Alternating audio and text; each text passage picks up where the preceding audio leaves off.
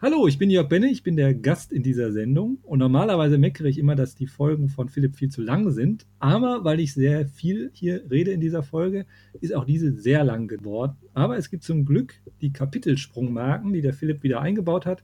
Also wenn ich euch zu viel rede, einfach weiterhüpfen. Das war jetzt ziemlich Larifari, ne?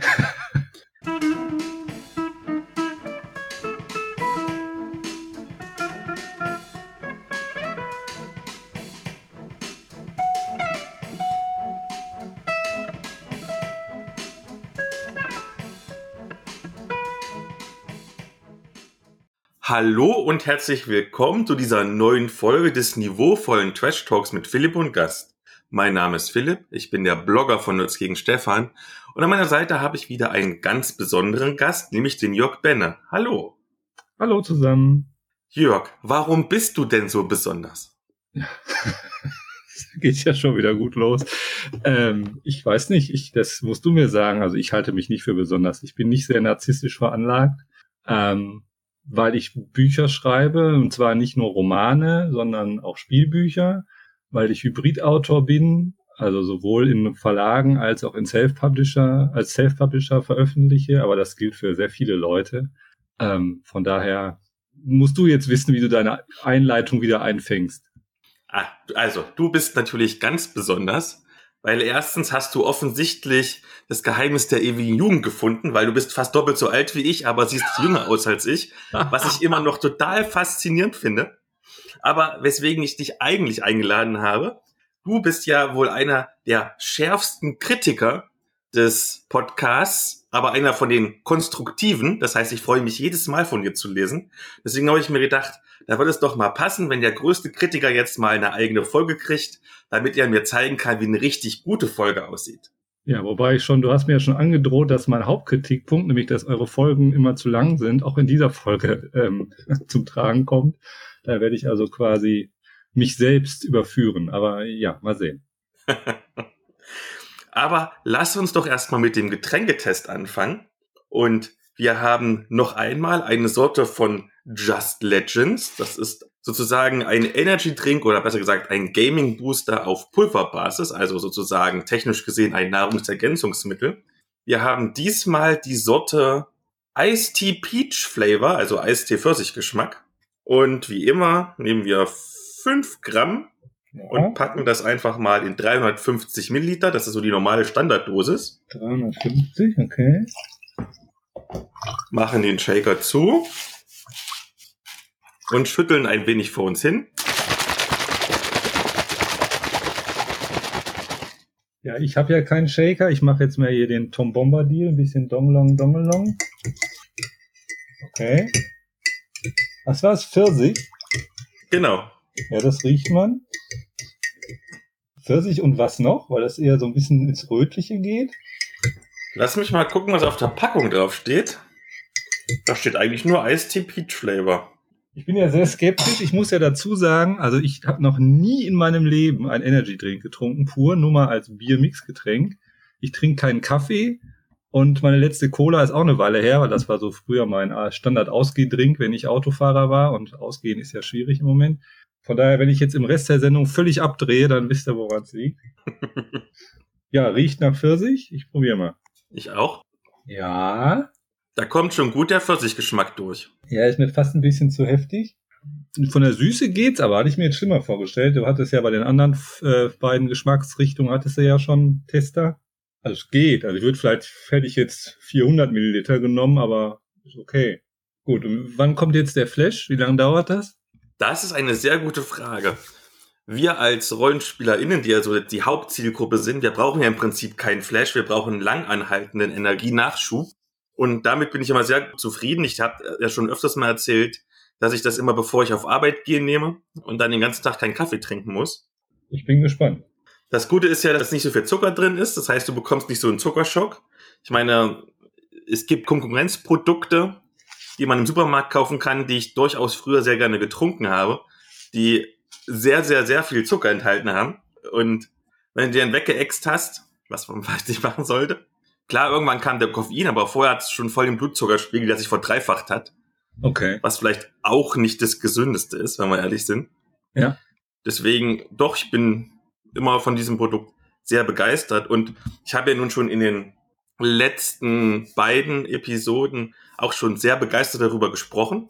Und tatsächlich, nach kommt jetzt eine kleine Überleitung, die immer noch dazugehört, konnte ich meines Wissens nach mindestens vier HörerInnen dazu gewinnen, auch mal KundInnen zu werden. Also vermutlich hätte ich doch einen Rabattcode anbieten sollen, ähm, um ein bisschen dran mitzuverdienen. Habe ich aber natürlich nicht gemacht, weil ne, wir wollen ja neutral bleiben irgendwie.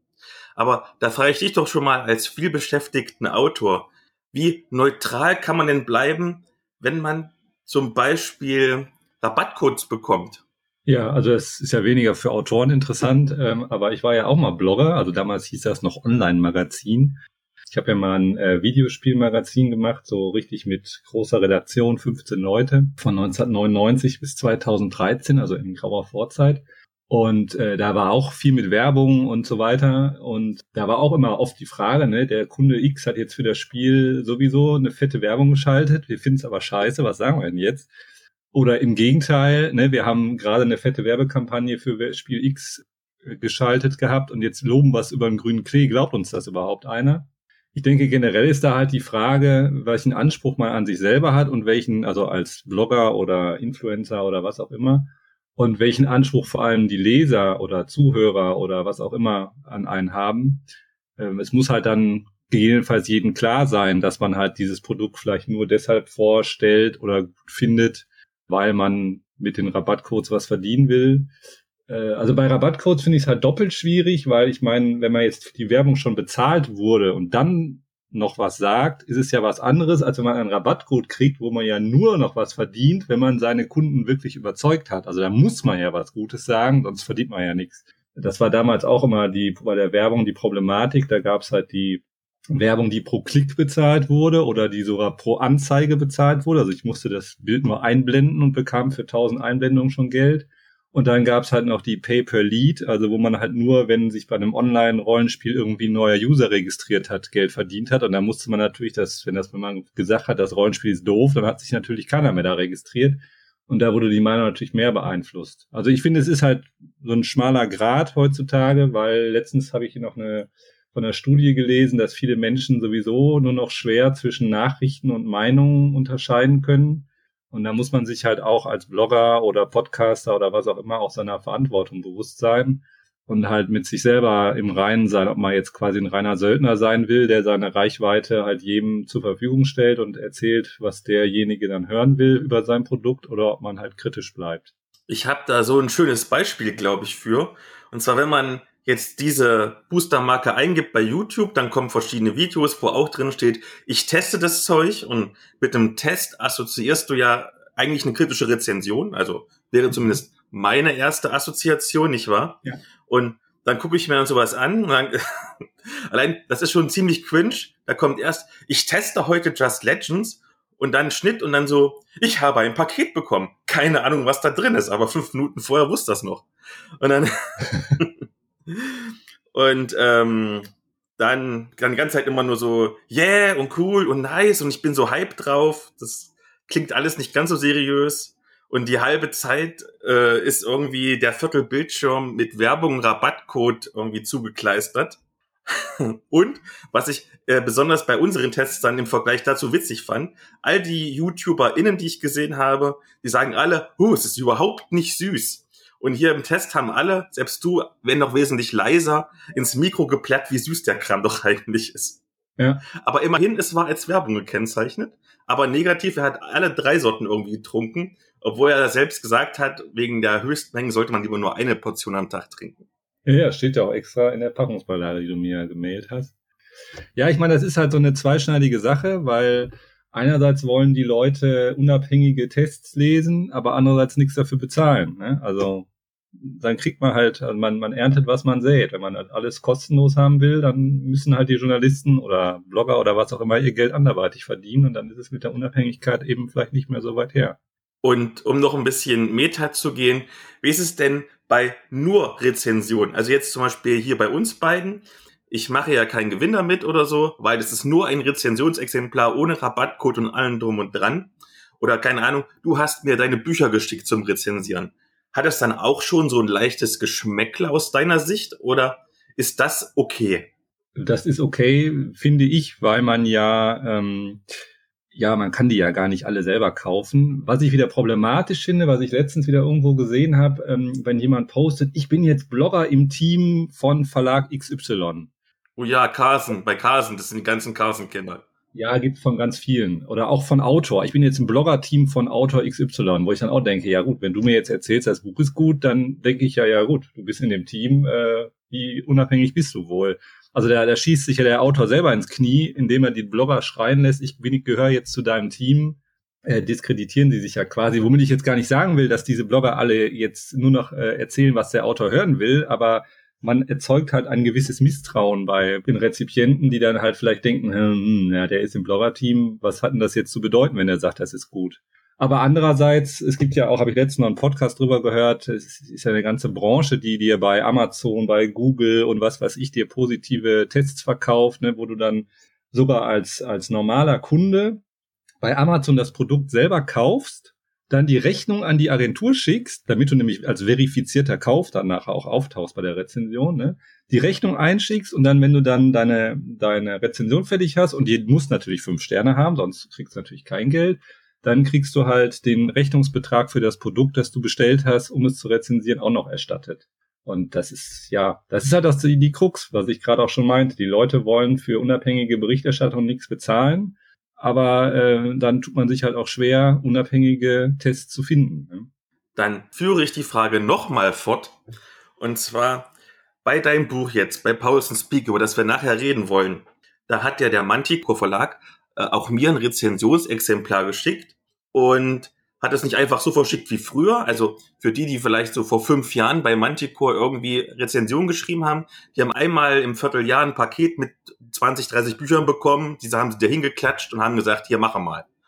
Und jetzt war das so, dass es schon wirklich quasi optimiert für Instagram war. Also das war nett verpackt und mit so kleinen Kram drumherum und allem drum und dran. Es wurde quasi erwartet so ein bisschen, es wurde nicht laut gesagt, aber man hat damit stark gerechnet, dass die Leute das erstmal noch, bevor sie einen Test machen, auf Instagram promoten, hier Bookstagram, du weißt schon. Mhm. Und wenn ich mir dann so durchgeguckt habe irgendwie, ich habe natürlich auch nach vergleichenden Rezensionen gesucht. Ich glaube, es war sogar einer der ersten, der eine geschrieben hat. Aber auf Instagram schon so werbeartige Ankündigungen der Rezension mit schönen Bildern gab es schon ganz oft. Ja, das ist halt, also einmal kommt halt dazu, das hat sicherlich auch dazu geführt, dass jetzt die Messen ausfallen. Ähm, dadurch muss man jetzt halt gucken, dass man irgendwie anders das Produkt auch optisch beworben bekommt, dass Leute überhaupt darauf aufmerksam werden. Und äh, das Instagram ist ja nun mal, also ich nutze das nicht, aber ähm, funktioniert halt optisch, ja. Ähm, und dann ist es natürlich gut, wenn man den, den Instagrammern dann irgendwas liefert, was sie auch fotografieren können, außer dem Cover, das man vielleicht schon bei 150 anderen Instagrammern gesehen hat, im Idealfall. Bei Poison Speak jetzt wohl eher nicht, aber so hat man halt dann, äh, ja, wie du schon sagtest, liefert man quasi schon eine Vorlage und ein, eine, äh, ja, eine, eine Möglichkeit, es zu präsentieren und ähm, ja, Klappern gehört zum Handwerk. Äh, aber das muss ja immer noch jeder selber entscheiden, ob er das dann wirklich so umsetzt oder nicht. Weiß ich, bist du bei Instagram? Hast du es fotografiert? Nein. Ja, siehst du. Aber ich, ich glaube nicht, dass Manticore sich jetzt bei dir beschweren wird und sagen, wieso habe ich das dir überhaupt so schön verpackt, sondern sie haben es halt jetzt für alle so gemacht und äh, ja, dann lass uns den Getränketest noch mal ganz kurz abschließen, nachdem wir jetzt schon doch metamäßig ein bisschen hinweggeflogen sind. Erstmal, wie schmeckt's dir und so nach zehn Minuten, wie fühlst du dich? Also ich bin jetzt noch nicht so Duracell-Männchen. Oh, Werbung. Also so, wie heißen die? Es fällt mir kein anderer Begriff ein ohne Duracell. Also ich fühle mich noch nicht irgendwie geflasht oder so. Beziehungsweise ich bin ja geflasht, weil ich mit dir sprechen darf. Von daher merke ich vielleicht auch deshalb keinen Unterschied. Der Geschmack, ja, pff, das wollte ich dich noch fragen. Hast du es mal mit Mineralwasser gemixt, dass man auch so einen Perleffekt hat oder kommt das nicht gut? Habe ich schon gemacht, aber dann schäumt's erstmal. Das heißt, du solltest lieber ein bisschen aufpassen, dass du nicht rummatzt. Ah, vor allem hier neben meinem Laptop, das könnte problematisch werden. Ja, also es ist in Ordnung, wenn man einen Energy Drink braucht, dann ich habe ja keinen Vergleich. Ich kann ja jetzt nicht sagen, schmeckt besser als der oder der oder so oder so. Ist okay. Dann sag ich noch meine Eindrücke. Ich bin ja gerade mitten in einer Nachtdienstwoche drin und wir nehmen jetzt mitten am Tag auf. Das heißt, ich habe es auch gerade nötig gehabt, mir irgendwie so Energy reinzupfeifen. Bis jetzt fühle ich mich ganz gut. Der Geschmack hält genau das, was er verspricht. Wir hatten ja letztes Mal, als wir diesen Blaubeermix hatten, das kleine Problem in Anführungszeichen, obwohl es gut geschmeckt hat, dass wir nicht richtig rausschmecken konnten, was es eigentlich sein sollte, weil es halt ein Mix war. Aber hier ist es so, du schmeckst es, du riechst es, das ist Eistee und das geht auch wirklich schon in die Richtung von den bekannten Marken-Eistees. Da ist jetzt keine große Spanne. Außer vielleicht, dass man schon merkt, dass ein bisschen weniger Zucker drin ist. Hier ist halt 0,1 Gramm drin. Das merkst du schon, aber schmeckt gut. Nochmal so ein, zwei Facts raushauen. Also in einer so einer Packung, die kostet immer knapp unter 40 Euro. Im Bundle immer mit einem Shaker dazu, wenn du möchtest. Und es gibt ja die ganzen Rabattscode von den ganzen Influencern, also kriegst du es noch wesentlich billiger. Da sind 80 Portionen drin, das entspricht 28 Litern. Das heißt, du kriegst so hochgerechnet für weit unter 50 Cent pro Portion Energy Drink. Wie gesagt, ich vergleiche es mal mit einem Lidl Energy Drink. Das ist wesentlich besser, weil auch so Vitamine drin sind und das Koffein ist von Guarana und Grüntee und nicht irgendwie so künstlich reingemanscht. Vollkommen in Ordnung. Ich bin doch immer noch sehr angetan. Und es sind jetzt zwei neue Sorten auf den Markt gekommen, irgendwie Cola und was war es noch? Cola und und und und und Maracuja-Geschmack. Und liebes Just Legends Team, wenn ihr jetzt diese Folge hört, ich hätte Bock, das auch zu rezensieren. Zwinker, zwinker. Dann kommen wir mal zu dem nächsten Thema oder Themen, nämlich den Themen vor dem Thema. Wir sind ja jetzt ein bisschen gestärkt. Ich meine, wir haben jetzt über eine Viertelstunde gesprochen. Der längste Getränketest aller Zeiten finde ich aber großartig. Ja, das mit mir ausgerechnet. okay, und zwar habe ich mir überlegt, wir starten mal so ein bisschen smooth rein und reden über deine Self-Publishing-Erfahrungen. Denn du bist ja normalerweise ein richtiger Verlagsautor, hast aber auch mal so gewildert in den Bereichen des Self-Publishing. Wie war das? Warum war das? Und würdest du es wieder tun? So viele Fragen, ich weiß. Da muss ich dich direkt korrigieren, weil äh, das ist von war kann keine Rede sein, sondern es ist ein ist. Ähm, also ich werde alle meine Romane in Zukunft im Self-Publishing machen, weil ich mit Kleinverlagen äh, jetzt so oft auf die Schnauze gefallen bin. Also äh, ich habe ja eine Trilogie geschrieben, die heißt Das Schicksal der Paladine. Und die ist jetzt mittlerweile zum vierten Mal veröffentlicht, weil der erste Verlag, der hat nach drei Jahren dicht gemacht.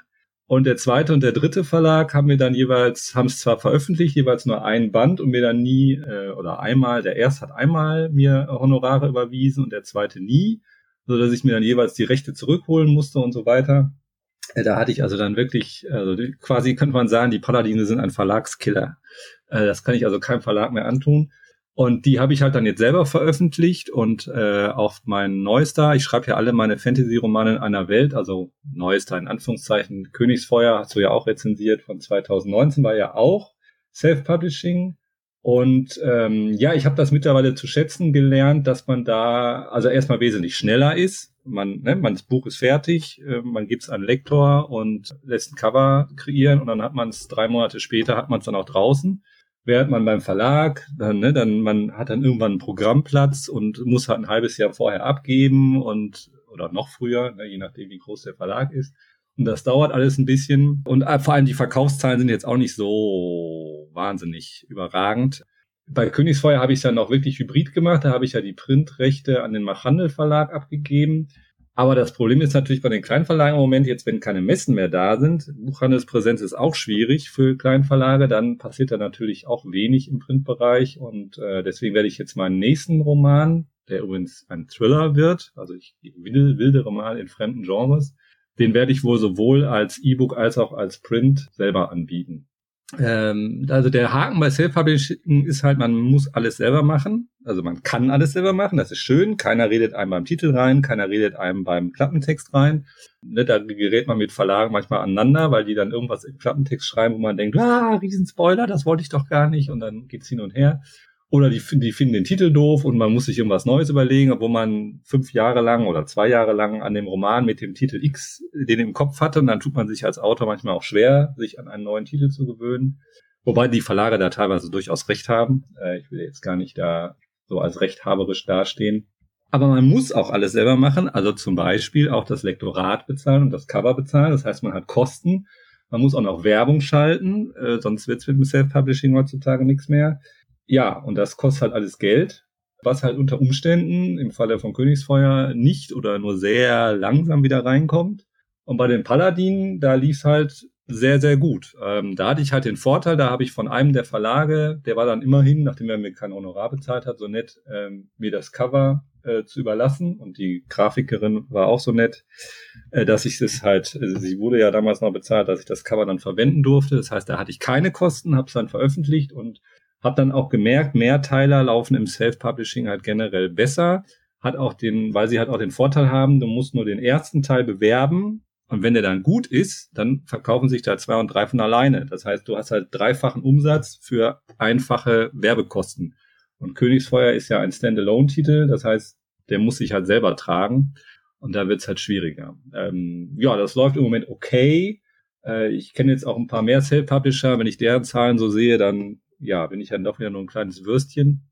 Aber äh, ich kenne auch viele Autoren, die gerne mit mir tauschen würden, ähm, weil sie halt dann doch noch weniger verkaufen. Also ich bin relativ zufrieden, werde am Self-Publishing bleiben und äh, Verlagsveröffentlichungen äh, werden halt die Spielbücher bleiben beim Manticore Verlag.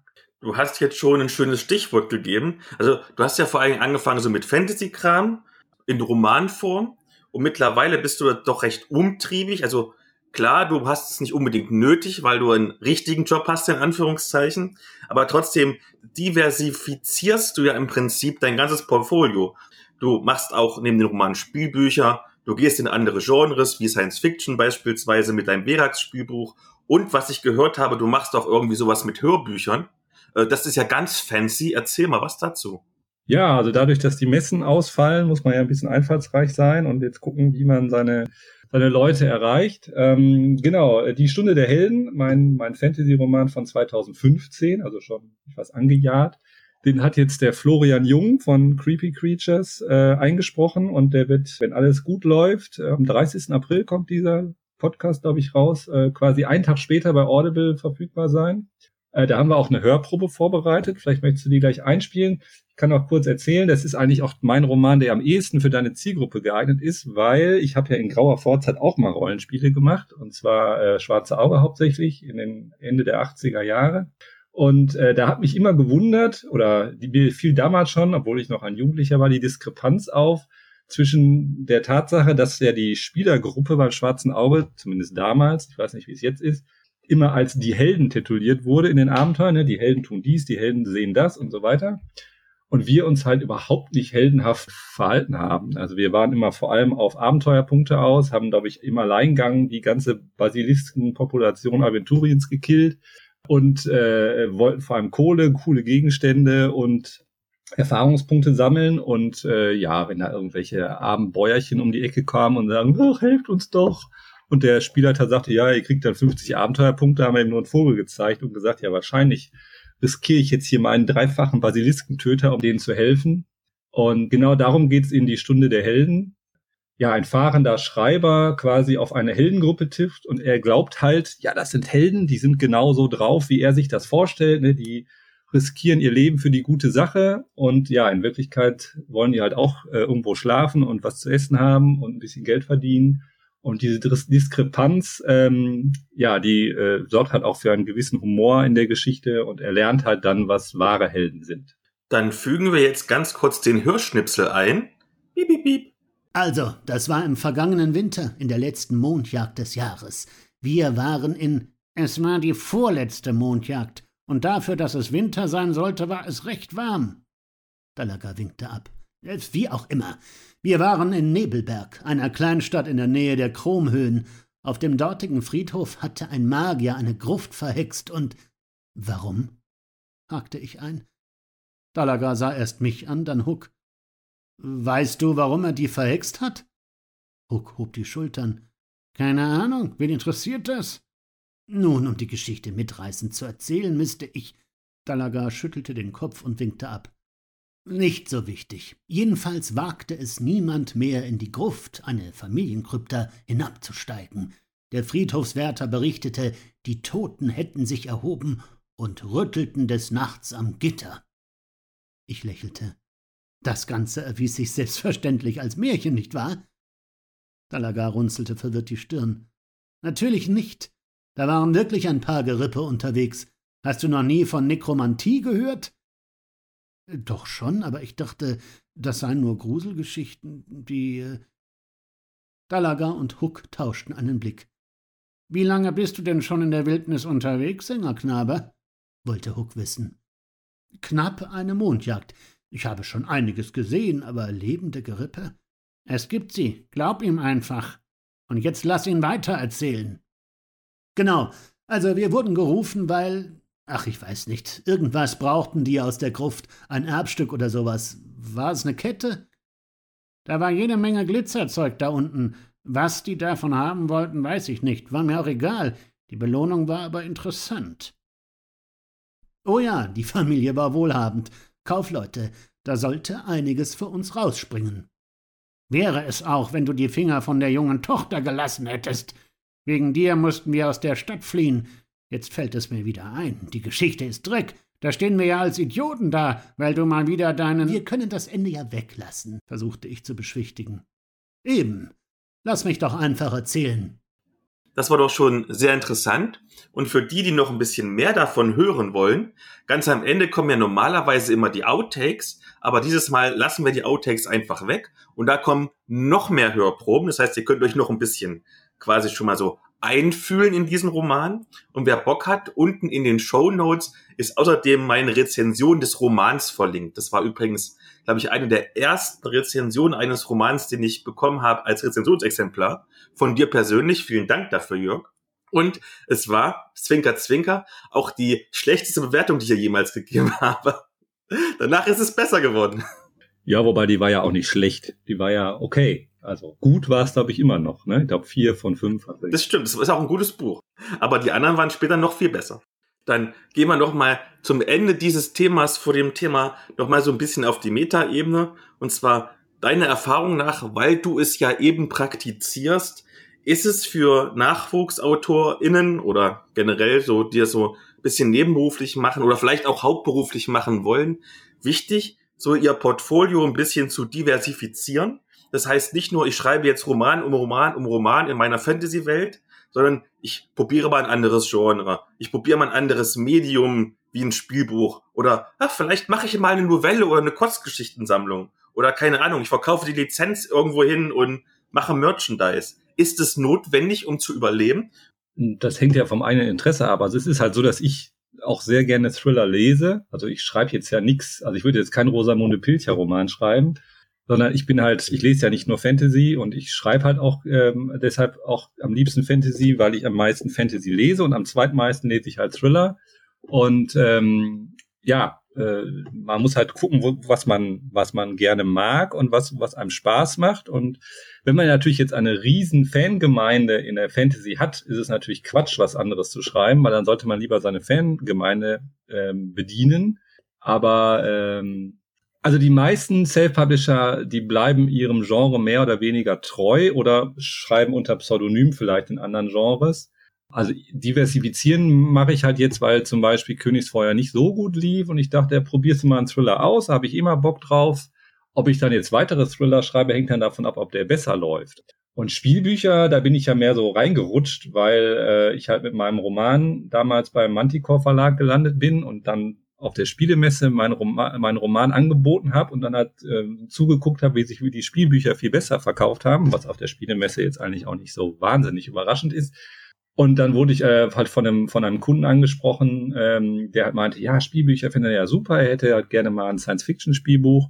Wieso hätte Manticore denn kein Science-Fiction-Spielbuch im Angebot? Und dann meinte der Nikolai Bonschik von Manticore, ja, schreib du doch eins zu mir. Und so ist das halt damals gekommen war jetzt nicht von mir der große Masterplan, ich diversifiziere jetzt und so weiter. Ich probiere mich halt einfach aus. Und das ist halt auch eine Möglichkeit, die einem das Self-Publishing bietet, dass man alles machen kann. Aber wenn man eine 20-teilige Serie hat, dann soll man die natürlich auch schreiben, außer man merkt nach den ersten fünf, dass sich die ersten fünf Teile schon nicht verkaufen. Dann ist halt die Frage, ob es sich lohnt. Ich laber hier schon wieder doof vor mich hin, aber gut.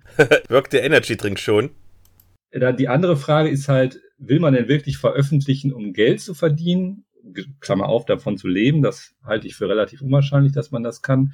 Also da gibt es ein paar wenige Glückliche, die mit Self-Publishing richtig viel Geld verdienen. Aber die breite Masse, es gibt ja mittlerweile, habe ich in der Self-Publisher-Bibel gelesen, äh, mehrere Zehntausend Self-Publisher in Deutschland. Und ich glaube, die, die davon leben können, die, das ist noch eher eine zwei- bis dreistellige Zahl. Also es gibt sehr viele tausend Self-Publisher, die nicht davon leben können und vielleicht sogar fast gar nichts verdienen und ganz wenige, die davon leben können. Und die, und das muss man sich auch klar machen, haben meist einen sehr hohen Output. Also die schreiben mindestens zwei Romane im Jahr, also nicht alle, aber in der Regel, äh, weil man natürlich immer im Gespräch bleiben muss. Ne? Weil wenn man jetzt, die Leute lesen deinen Roman, sagen, boah, geil, ich will da mehr von lesen. Und wenn die dann nichts finden und du kommst erst nach einem Jahr wieder raus, so wie ich meistens, weil ich bin halt nicht so produktiv, dann haben sie dich halt wieder vergessen. Und dann fängst du wieder von vorne an.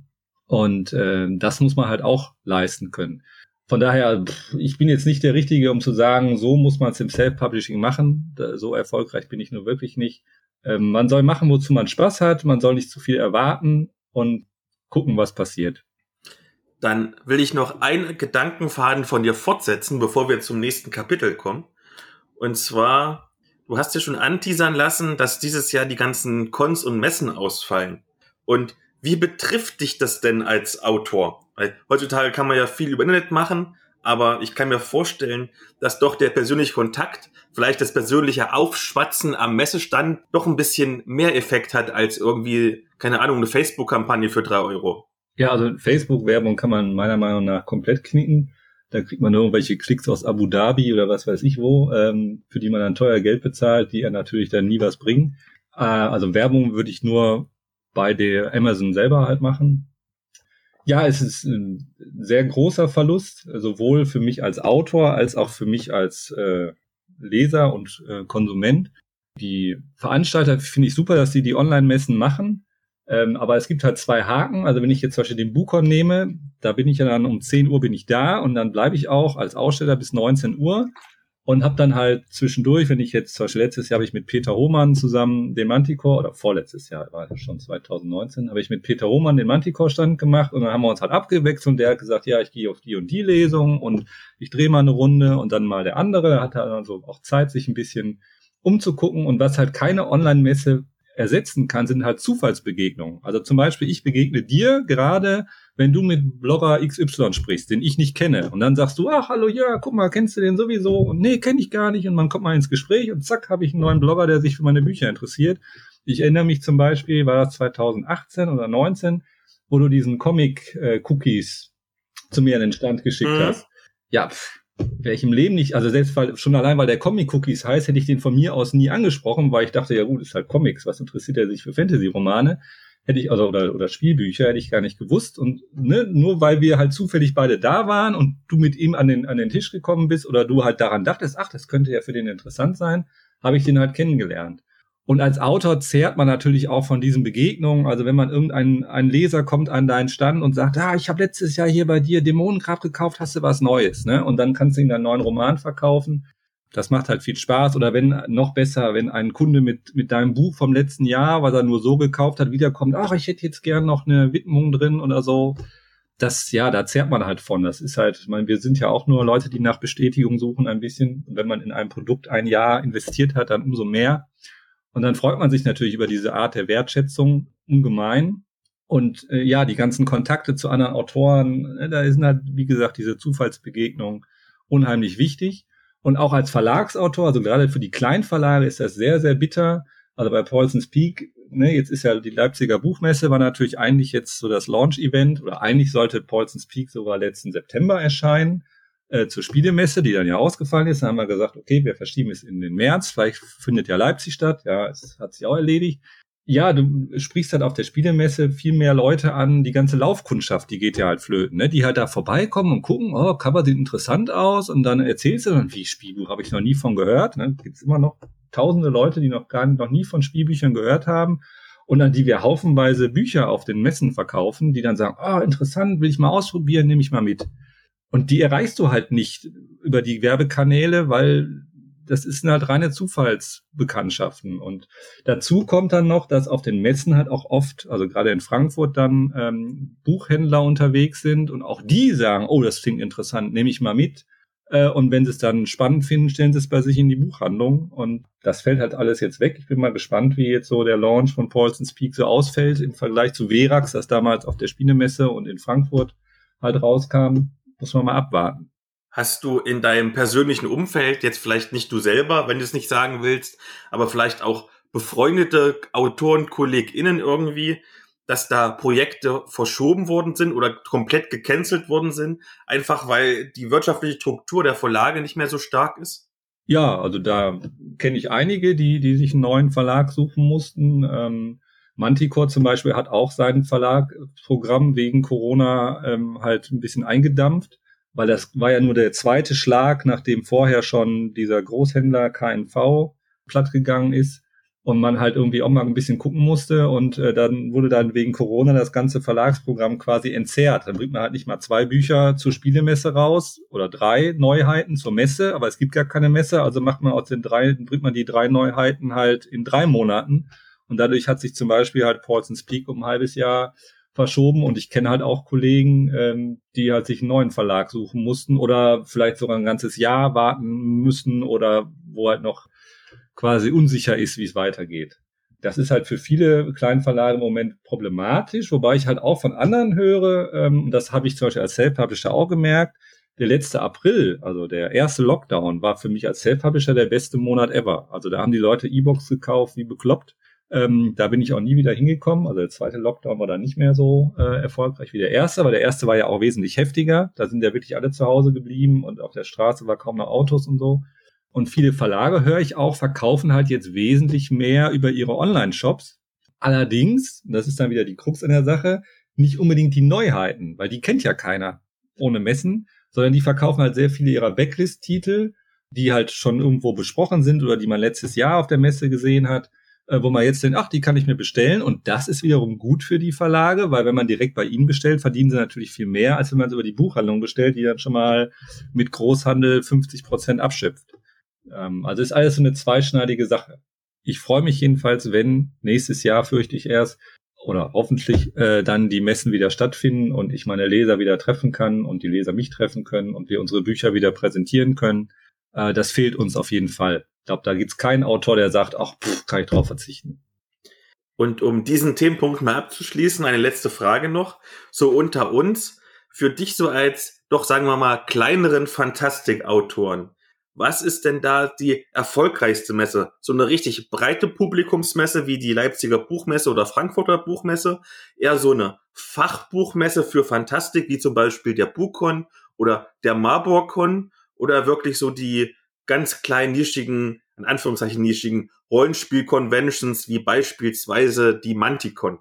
Ja, das ist insofern schwierig, als ich meine Self-Publishing-Bücher höchstens mal mitgebracht habe, aber ich bin ja immer an dem am Manticore-Stand. Also ich mache ja den Manticore-Stand beim Bukon, habe ich jetzt zwei Jahre gemacht, also 18, 19. Und auf der Spielemesse und so bin ich immer am Manticore-Stand und habe halt dann höchstens meine Romane dabei, falls einer danach fragt. Also die Self-Publishing-Romane. Und ja, es ist schwer zu vergleichen. Natürlich verkaufe ich auf der Spielemesse viel mehr von den Spielbüchern als auf dem Buchhorn, aber die Spielemesse dauert halt auch vier Tage und der Buchhorn nur einen. Hängt auch sehr stark davon ab, ob man eine Lesung hat. Also beim Buchhorn war immer super. Nach der Lesung habe ich halt quasi ne, die, die halbe Mannschaft mit zum Stand geschleppt und die haben dann alle das Verax nach der interaktiven Lesung äh, mitgenommen. Und danach war dann wieder Feierabend. Und dann kam man nur noch so ein paar ähm, äh, ja, Laufkundschaft so ein bisschen vorbei ich würde sagen, gut, Frankfurt war ich jetzt nur immer einen Tag. Da war wohl die Hölle los. Ist ganz schwierig zu sagen. Also ich glaube, die großen Messen sind schon erfolgreicher, aber sind natürlich auch abartig teuer. Ne? Also die Standgebühren und so weiter. Was sich dann letztendlich wirklich mehr lohnt, schwer zu sagen. Ne? Der Bukon bringt natürlich weniger Umsatz, aber dafür kostet der Tisch ja auch fast nichts.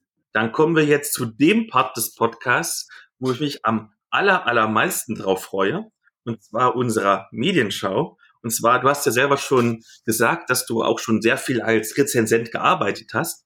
Und ich lese zum Beispiel voller Freude jede Woche deine Film-Kurzrezension, die du auf Facebook schreibst. Und vor allen Dingen, da du immer eine ganz, ganz andere Meinung als ich hast, freue ich mich sehr, dass wir auch ein paar gemeinsame Titel haben, über die wir nachher diskutieren können. Aber ich fange erst mal mit dem Solo-Titel an einfach weil es eine sehr schöne Überleitung ist jetzt zu den abgesagten Messen. Denn ich möchte kurz reden über Kalte Sonne. Und das ist eine postapokalyptische Comic-Trilogie, deren letzter Band erst Anfang dieses Jahres erschienen ist. Denn wir sprechen immer jetzt gerade logischerweise ganz viel über Corona, aber es gibt auch noch andere Virusmutationen, die uns das Leben vermiesen. Und zwar beispielsweise das Geflügelvirus H5N4, das erst im letzten Monat äh, das erste Mal in Deutschland nachgewiesen wurde. Und um genau dieses Geflügelvirus geht's auch in dieser Comic-Trilogie. In der Geschichte von Jean-Pierre Pecau, hoffentlich habe ich richtig ausgesprochen, wobei der beim Schreiben damals vermutlich noch nicht ahnen konnte, dass es mal wirklich so ein Geflügelvirus geben könnte, weil der erste Band ist in Frankreich vor fünf Jahren erschienen, also schon ein bisschen her. Jedenfalls im echten Leben sterben die Vögel halt davon und in kalte Sonne werden sie dagegen zu gnadenlosen Killermaschinen. Und weil die Menschheit ja bekanntermaßen, wir sehen es immer wieder, bei der Virus-Pandemiebekämpfung gerne mal versagt, spielt die Reihe im fiktiven 2030 in einer Postapokalypse. Daher, die Vögel haben quasi gewonnen und die letzten paar Menschen haben sich in marodierenden Gangs zusammengerottet. Ähm, und der Protagonist der Reihe ist der französische Ex-Soldat Jan, der versucht, sich gemeinsam mit seinem Maultierroboter Margaret zu einem Schutzgebiet durchzuschlagen. Und das findet er zwar nicht, aber dafür findet er einen möglichen Hinweis zur Rettung der Menschheit. Immer ein bisschen Hoffnung muss ja sein. Dafür muss er dann aber durch halb Frankreich reisen, sodass kalte Sonne primär ein postapokalyptisches Reiseabenteuer erzählt, bei dem Jan immer neue Herausforderungen, meistens Kämpfe, überstehen muss und bei dem er immer mal wieder neue Leute kennenlernt, die manchmal sogar nützliche Informationen haben. Das ist also doch jetzt nichts Unbekanntes, wer schon mal in diesem Genre was gelesen hat. Also zugegeben, das ist jetzt keine wirklich sonderlich innovative Geschichte und ich könnte jetzt an einigen Stellen so richtig rummäkeln. Etwa, dass einem der Protagonist ziemlich egal ist, weil er so distanziert wirkt und man nie irgendwie so eine emotionale Bindung aufbaut. Aber ein ganz, ganz großes Aber. Der eigentliche Star der Geschichte und damit auch der Grund, warum man sich diese Comic-Trilogie anschauen sollte, ist die Postapokalypse höchst selbst. Denn der Zeichner und Kolorist Damien Jakob hat wirklich atmosphärisch mit dicken Strichen und leicht entsättigten Farben diese Postapokalypse großartig in Szene gesetzt. Und auch die Inszenierung, gerade auch der Action-Szenen und das Erzähltempo, ist wirklich gelungen. Also ich will jetzt gar nicht so lange erzählen, weil wir haben ganz viele Medienschau, aber wer mit diesem Genre was anfangen kann und auch Comics mag, sollte sich unbedingt mal die Reihe aus dem Hause Bunte Dimension angucken. Klingt interessant, ja. Ja, meine Empfehlung und dann haut du mal was raus. Ja, ich habe mir ausgesucht von Ed McDonald im Zeichen des Raben. Ist schon erschienen im Dezember 2018 im Blanc Vallée Verlag, aber ist insofern aktuell, als es, oh Wunder, ein, der Auftrag einer Trilogie ist, deren letzter Teil, der Sturz des Raben, gerade eben im März erschienen ist, ist also gerade eben abgeschlossen worden. Warum habe ich die gelesen? Ich bin ein großer Fan von Joe Abercrombie. Lord Grimdark heißt der bei Twitter nicht umsonst. Und äh, habe halt mal gesucht, was gibt's denn da so noch und habe dann mal diverse Bücher geschossen, die so in diese Richtung gehen sollten. Und ja, das war halt eins davon, das habe ich jetzt vor kurzem gelesen. Äh, worum geht's? Äh, das spielt in so einer, ja, also Grimdark Steampunk würde ich es nennen, wobei es kein Steam ist. Äh, es spielt in einer Welt, wo es schon Schusswaffen gibt. Und da sind die Menschen sowas, ja, wie so ein Ameisenvolk, das benutzt wird von äh, mächtigen Zauberern, den sogenannten Namenlosen, die gegen die Könige der Tiefe kämpfen. Und da gibt's jetzt so eine Art Waffenstillstand, nachdem die Namenlosen so eine Art ähm, Atombombe äh, geworfen haben, die einen Teil des Landes, in dem die Geschichte spielt, äh, die seitdem nur noch das Elend heißt, äh, quasi total zerstört hat. Und äh, die Hauptfigur, äh, Ryheld Galharrow oder wie auch immer man das ausspricht, ähm, der ist halt Hauptmann der Schwarzschwingen. Das ist eine Organisation, die halt für die Namenlosen arbeitet. Äh, die Könige der Tiefe, die versuchen nämlich immer äh, quasi sogenannte Hörige äh, für sich zu gewinnen und ähm, die bei den Anhängern der Namenlosen einzuschleusen, um, um da Spionage zu betreiben oder Sabotage. Und er sucht halt diese Leute und äh, ja, bringt sie halt meistens um. Äh, das ist Grimdark at its best, sehr zynisch, äh, sehr düster. Geschrieben aus der Ich-Perspektive, das ist auch einer der größten Nachteile des Romans, weil die Hauptfigur ist sehr gut ausgearbeitet, alle anderen bleiben aber so ein bisschen blass. Also er hat so zwei Kumpane, mit denen er ziemlich lange unterwegs ist ähm, die einem noch so ein bisschen näher kommen, aber alle anderen Figuren bleiben so ein bisschen oberflächlich. Das ist bei Ich-Perspektive-Roman ja oft das Problem. Sehr gut gefallen hat mir die Sprache. Die ist so richtig, wie ich das bei Grimdark haben will. Ein bisschen dreckig. Ich habe hier mal ein Beispiel. In ganz Wallengrad gibt es keinen schlechteren Menschen als Saravor, dessen war ich mir sicher. Doch da ich nicht genau wusste, ob er überhaupt noch ein Mensch war, hatte der Gedanke ebenso viel Wert wie Pisse im Wind. Ich stimmte zu, Nen in seiner Obhut zu lassen, bis er mir eine Nachricht schickte. Ich fragte nicht, wie er das anstellen wollte, und er fragte nicht, wo ich zu finden sei. Scheiß Zauberer. Also in dem Stil geht das fast die ganze Zeit. Am Ende verliert er so ein bisschen den Faden, finde ich, äh, was diesen Zynismus angeht. Da wird es dann auch ein bisschen schmonzettig. Das hat mir nicht so gefallen. Und jetzt so für Abercrombie-Fans, Humor ist nicht so sein Ding. Also er hat so ein paar Anflüge von Humor, aber ansonsten ist es schon sehr finster äh, und sehr dreckig. Ähm, die Handlung hat mir gut gefallen, äh, war auch ein paar Überraschungen drin. Als Autor liest man ja immer schon und denkt so, ja, wenn ich das jetzt geschrieben hätte, wird jetzt das und das passieren. Und äh, da hat er mich halt öfter mal gekriegt, dass ich dachte, oh, okay, das hätte ich jetzt nicht erwartet. Ist wie gesagt ein Dreiteiler. Der erste Teil ist aber in sich abgeschlossen, ist äh, schön aufgemacht als Klappbroschur für 16 Euro, hat hinten in der Klappbroschur auch eine Karte zum Aufklappen drin, oder vorne auch, dieselbe halt. Ist gut gemacht, ob ich jetzt Teil 2 und 3 lesen würde, hm, weiß ich nicht. Also es, es hat ein rundes Ende, der erste Teil, und da würde ich jetzt sagen, ja, mal gucken, irgendwann mal vielleicht, aber dass ich jetzt direkt Teil 2 lesen müsste, so gut war es dann auch nicht. Also wer Grimdark mag und dringend Nachschub braucht, kann mal einen Blick riskieren im Zeichen des Raben von Ed McDonald. So, dann bleiben wir doch gleich bei dem geschriebenen Wort und unserer ersten gemeinsamen Medienschau. Und da freue ich mich besonders drauf, weil ich total hyped bin und ich weiß, dass du es total blöd findest. Und zwar, lass uns reden über Ace in Space Trident. Und ich erzähle ganz kurz, worum es geht. Das ist eine Novelle von Christian Vogt, der Nachfolger des Erfolgsromans Ace in Space. Und wir kommen ja beide aus der gleichen Richtung da wir den Hauptroman nicht kennen, also ich habe, glaube ich, die ersten paar Seiten gelesen, aber hatte nicht die Zeit dafür weiterzulesen.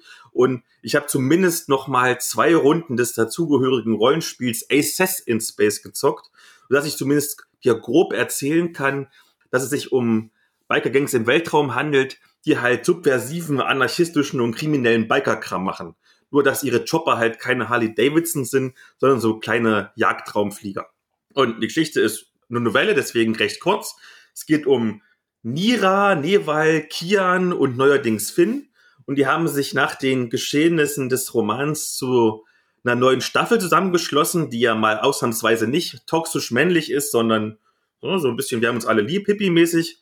Und die Tridents, so heißen die, das ist also so eine kleine Schicksalsgemeinschaft, die vor allen Dingen Wohltätigkeitsflüge macht, um den antikapitalistischen Kampf zu unterstützen. Und das klappt normalerweise ganz gut, weil die können schon richtig gut fliegen und so. Aber diesmal fliegen sie halt direkt in eine Falle, aus der sie nur ganz, ganz knapp wieder rauskommen. Und natürlich können die Tridents diese Schmach nicht auf sich sitzen lassen und tüfteln dann einen gefährlichen Plan aus, um ihr Ziel doch noch zu erreichen. Und deswegen auf so einer Spa- oder Wohlfühl-Oasen-Raumstation müssen sie wichtige Daten beschaffen, was eigentlich gar nicht so schwierig wäre, wenn nicht ein Teammitglied seine ganz eigene Agenda hätte. Ja, möchtest du erstmal was ergänzen, bevor ich weitermache? Also erstmal möchte ich sagen, dass du jetzt schon ganz schön fett gespoilert hast, weil ich habe ja mehr als die Hälfte gelesen und den letzten Satz mit der einen Agenda, das wusste ich noch nicht. Also weiß nicht, ob das so angemessen ist. Das nur nebenbei. Also das kannst du rausschneiden. Äh, ja, also erstmal muss ich korrigieren. Also ich habe nicht gesagt, dass ich es total blöd finde. Ich habe nur gesagt, es ist nicht meins. Also ich lese sehr selten Science Fiction und wenn auch eher sowas wie Ready Player One oder äh, gut, Quality Land ist jetzt auch noch so nebenbei Science Fiction, ist ja eher Satire. Ähm, also so, ich glaube, der Christian hat es hier in deinem Podcast mal Pew Pew Science Fiction genannt. Mhm. Da habe ich, glaube ich, vor 15 Jahren mal einen Star Wars Roman gelesen in der Richtung, sonst ist das so gar nicht mein Genre. Also das hat jetzt mit dem Buch nichts zu tun äh, ich hatte so ein bisschen den Eindruck, ähm, also ich fühlte mich halt im ersten Kapitel nicht abgeholt, was die Charaktere angeht. Also was mir schon nicht so gefallen hat, war, die haben ja alle einen Namen und noch einen Call-Sign, die einem im ersten Kapitel gleich beide um die Ohren gekloppt werden. Dann noch diverse Raumschifftypen und ich habe mich da sehr schwer reingefunden, weshalb auch diese Gefahr, die du da nennst, in die die halt geraten, ja, mich jetzt nicht so richtig gepackt hat, weil ich gedacht hatte, ja, pff, ja ich kenne ja die Charaktere gar nicht, geraten sie halt in Gefahr, hm, ist mir jetzt relativ Wurst. Also ich habe halt nicht das Gefühl, dass diese Novelle jetzt unbedingt für Leute geschrieben ist, die jetzt mit dieser Welt und mit diesen Figuren noch gar nicht bekannt sind. Äh, ansonsten fand ich die Geschichte ganz nett. Also hat mich so ein bisschen an Fast and Furious erinnert, so mit diesen Jobs und diese, was sie da so machen. Äh, was, was ich auch nicht so meins ist, ist jetzt auch so ein Genre-Ding. Ne? Das ist einer der Gründe, warum ich nicht so gern Science Fiction lese, ist halt diese, diese Technik-Absätze, die halt ab und zu mal drin sind, wo irgendwas erzählt wird, wie irgendwas funktioniert. Das ist halt so gar nicht mein Fall. Also deswegen schreibe ich zum Beispiel auch Fantasy, da muss ich nicht so viel erklären, da ist es einfach so und dann ist gut. ähm, und äh, bei Science Fiction hat man natürlich immer diese Leser, die sagen, ah, oh, das ist aber physikalisch irgendwie und da muss man ihnen irgendwie was, äh, was liefern und äh, ja, das ist halt nicht mein Fall. Das hat jetzt mit diesem Buch also nichts zu tun. Ja, ich würde jetzt nicht sagen, dass es blöd ist, es ist einfach nur nicht meins und äh, ich hätte mir ein etwas mehr äh, Einführung der Charaktere gewünscht. Also ich habe überhaupt keinen Eindruck, irgendwie, wie alt sind die und so. Das, das fehlt mir alles. Kann sein, wie du hast ja den Anfang des Romans gelesen, dass man es dann dadurch dann kennt. Das hat mir halt gefehlt. Also wenn das nur so als Bonus für Romanleser ist, bin ich natürlich auch überhaupt nicht die Zielgruppe. Und was auch nicht so meins ist, also es spielt ja mit diesen sozialen Medien, da sind zwischendurch, das hat mich an Quality Land zum Beispiel erinnert, deswegen habe ich es genannt, so kleine, ähm, ja, so Boxen drin, wo halt dann irgendwelche Leute irgendwelche Posts kommentieren, äh, in so Twitter-Sprech, der sich auch so ein bisschen in den Roman reinzieht. Und ich bin ja kein Fan von Twitter und auch nicht von der Sprache, die da so benutzt wird. Auch das hat mir halt ein bisschen den Lesespaß ein bisschen äh, vergällt sozusagen. Ne? Da werden auch sehr viele Fachbegriffe benutzt, ähm, die halt diese, die die Autoren sich ausgedacht haben für diese Welt. Und das macht das Lesen halt ne, macht natürlich die Welt irgendwie runder und cooler und so, aber ja, ist halt nicht so mein Ding. Ich fand diesen Twitter-Kram gerade besonders lustig. Ich fand, das war eine richtig schöne Auflockerung, weil auch, auch wenn es immer so ganz kurze Stipsel sind, diese Konversation irgendwie auch im jetzigen echten Leben irgendwie so stattfinden könnten. Das hat mich ganz begeistert, muss ich zugeben. Ähm, ich weiß gar nicht, deine Kritik jetzt, dass es so wenig Hintergrund und so weiter gibt. Das ist ja im Prinzip nur Novelle und kein Roman eine Welle ist ja doch immer schon eine wesentlich komprimiertere Geschichte. Deswegen würde ich jetzt die Kritik an den Charakteren oder an den, an den wenigen Hintergrund zu den Charakteren nicht ganz so hoch hängen. Aber ja, es ist schon halt kein Drama oder so, sondern Aces in Space Trident ist halt, wie würde ich, ich habe es mal so schön formuliert in meiner Rezension, intersektionales feministisches Weltraumgeballer. Und Christian hat mir letztens erst noch geschrieben, als wir uns über meine Rezension unterhalten haben. Er ist sehr stark von der Weltraumsimulation Star Wars Squadrons inspiriert worden. Und das merkt man natürlich auch. Ja. Und ne, es, ist, es gibt halt eine ganze Menge an wirklich gut geschriebenen, übersichtlich erzählten Kampfszenen, sowohl im Weltraum als auch innerhalb von Raumschiffen. Und dazu noch ein bisschen Intrigen und ein bisschen Verrat und sogar so eine kleine BDSM-Sex-Szene. Und gerade da hätte ich normalerweise mit den Augen gerollt, weil wenn ich jetzt Science-Fiction-Geballer sehen will, dann will ich eigentlich keine Sexszenen sehen. Aber er hat es doch sehr harmonisch in dieses ganze Setting eingefügt, weil er so ganz nebenbei, ganz natürlich den Consent der Beteiligten betont. Und deswegen geht es im Rahmen dieser Welt in Ordnung, auch wenn ich es persönlich nicht gebraucht hätte. Also ich war wirklich sehr angetan. Ich habe in meinem Blog ja wirklich eine sehr, sehr, sehr positive Rezension verfasst. Aber es gibt einen Kritikpunkt, den kannst du nicht bestätigen, weil du hast nicht so weit gelesen. Aber was mich gestört hat, war das Ende, denn das ist dann doch ein wenig zu abrupt und zu Happy End mäßig dafür, dass die vorher irgendwie tausendfach in Todesgefahr waren. Da hätte man noch ein bisschen mehr machen können. Drei, vier Seiten mehr wahrscheinlich. Ansonsten sind noch zwei Kurzgeschichten enthalten. Ich weiß gar nicht, ob du eine oder zwei von denen gelesen hast. Nee. Die tun das Setting noch so ein bisschen mit ein paar mehr Hintergrundinformationen untermauern. Also das ist schon wirklich so eine Sache, wirklich nur für Ace in Space Fans. Gerade so die erste Hintergrundgeschichte, wo es irgendwie um so ein Weltraumöl-Medikament geht, was du brauchst zum Reisen. Wenn du nicht den Hauptroman gelesen hast, dann verstehst du es nicht. Also ich habe es nur zusammenreimen können, aber richtig verstanden habe ich es nicht. Okay. Aber ich glaube, wer wirklich so richtiger Fan ist von diesem Rollenspiel, wer ein Fan ist von diesem Roman, der kann durchaus bedenkenlos die 1299 für die 116 Seiten dicke Novelle oder 7,99 für das E-Book zahlen. Aber du hast mir zum Beispiel schon gesagt in unserer Vorbesprechung, du findest es schon leicht überbepreist. Und wie würdest du denn so ein Buch bepreisen mit 116 Seiten? Ja, also vor allem als E-Book, also bei Print ist es immer schwierig, ne, mit Kleinauflagen und so, ich kenne die Problematik. Da hat man halt immer ein gewisses, ne, die Druckkosten, wenn man jetzt nicht so eine Riesenauflage druckt, dann sind die halt relativ hoch. Aber acht Euro für ein, für ein E-Book von, das laut Amazon gerade mal 83 Seiten hat, ich keine Ahnung, warum da die Diskrepanz zwischen E-Book und Print ist, kann man natürlich machen. Aber ähm, dann, also wenn man halt sieht, dass man sehr viele Romane von Self-Publishern, aber auch von bekannten Autoren äh, günstiger oder bei, bei bekannten Autoren halt für einen Zehner kriegt, äh, finde ich, oder auch einfach im Vergleich zum Roman, der ja 500 Seiten hat, also fünfmal so lang ist und nebenbei fast dasselbe Cover hat. Also da hat man nur äh, von diesem Peak Ass, was auf dem Cover ist, hat man halt das Raumschiff rausgenommen und dafür ein paar Symbole reingemacht. Also man hat jetzt auch nicht wahnsinnig viel Geld in ein neues Cover gesteckt. Finde ich, hätte man jetzt auch so als Fanservice sagen können, hier geil, für, für unsere Fans bieten wir das jetzt hier mal richtig günstig an. Aber das muss natürlich jeder selber entscheiden. Aber für acht Euro ob es da jetzt im E-Book-Bereich der Knüller wird, äh, habe ich halt so meine Zweifel. Wenn die Leute halt sehen, 80 Seiten, 8 Euro, das sind ja 10 Cent pro Seite, ist schon, das ist schon Wort. Also da wüsste man ja für so einen 1000 Seitenbrecher 100 Euro bezahlen im, im Vergleich. Ja, also als ich würde es eher als Fanservice für 99 Cent raushauen, so einfach um die Leute ähm, also als E-Book, ne, um einfach um die Leute anzuteasern auf den Roman als Werbemittel quasi, wenn man jetzt sagt, das ist auch ohne den Roman lesbar, um, um Leute auf den Roman und auf das Rollenspielsystem geil zu machen. Statt halt mit acht Euro dann so eine fette Kaufhürde da reinzuziehen, wo Leute sagen, ja, nur 80 Seiten, nee, das ist mir dann doch zu teuer, um es mal auszuprobieren. Aber das, wie gesagt, muss man selber wissen und hat vielleicht auch mit der Kostenstruktur im Verlag zu tun. Da kenne ich ja die Hintergründe nicht. Wir haben ja vorhin schon über Rezensionen geredet bei unserem Getränketest. Wenn ich Rezensionen schreibe und dann so gucke, hm, ist der Preis gerechtfertigt? Ich gebe zu, ich habe immer so ein paar Sympathiepunkte mehr, wenn der Preis etwas höher ist, wenn es sich um einen kleinen Indie-Verlag handelt. Und ich meine, der Achier-Verlag, der das rausbringt, der ist ja wirklich ein absoluter Winz-Verlag ich glaube, ich sehe, würde also diese 7,99 nicht unbedingt nur als Bezahlung sehen, dass der Autor ein bisschen Geld kriegt und der Verlag und wahrscheinlich auch der Coverdesigner. Das Cover finde ich übrigens herausragend, muss ich dazu sagen. Äh, sondern auch so schon ein bisschen als eine klitzekleine Spende von mir für den Fortbestand eines Indie-Verlags. Ja, das ist, wie gesagt, ist völlig in Ordnung. Die Frage ist halt, was man erreichen will. Will man seine schon er, erschlossene Zielgruppe erreichen oder will man sie vergrößern? Ne? Also ist halt die Frage, wie, wie immer beim, beim Preis, ne, willst du halt 100 Stück für 7,99 verkaufen oder 1000 Stück für 99 Cent? Am Ende hast du mit 100 mal 7,99 natürlich mehr verdient als mit 1000 mal 99 Cent, aber du hast halt nur ein Zehntel der Leserschaft erreicht, ne?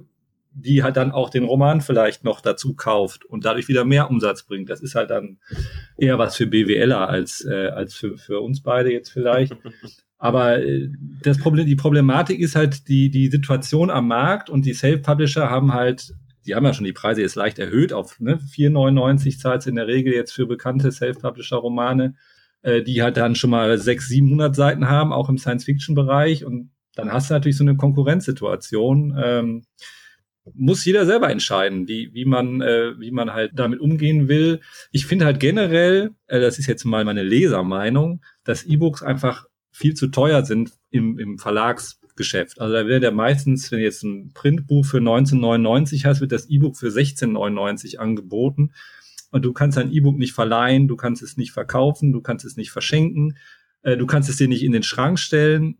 Ja, es hat keine Haptik, es hat ja, du verlierst halt viel als Leser und ich finde einfach, das E-Book ist vielmehr so ein Konsumgut während äh, das Buch, das gedruckte Buch noch mehr sowas, ja, das stellt man sich in den Schrank, wenn man es gut findet, oder man verschenkt es oder verkauft es halt weiter, wenn es einem nicht gefallen hat. Und da verliert man als Leser so viel, dass ich finde, dass ein E-Book schon deutlich günstiger sein sollte als ein Printprodukt. Wobei natürlich die Verlage wieder sagen, ja, aber wenn wir jetzt 10.000 Bücher gedruckt haben und wir hauen das E-Book für ein Viertel des Preises raus, dann kaufen alle das E-Book und wir bleiben auf unseren 10.000 Büchern sitzen, ist dann auch wieder so ein BWL-Problem. Aber ich fände halt, mir wäre es halt zu teuer.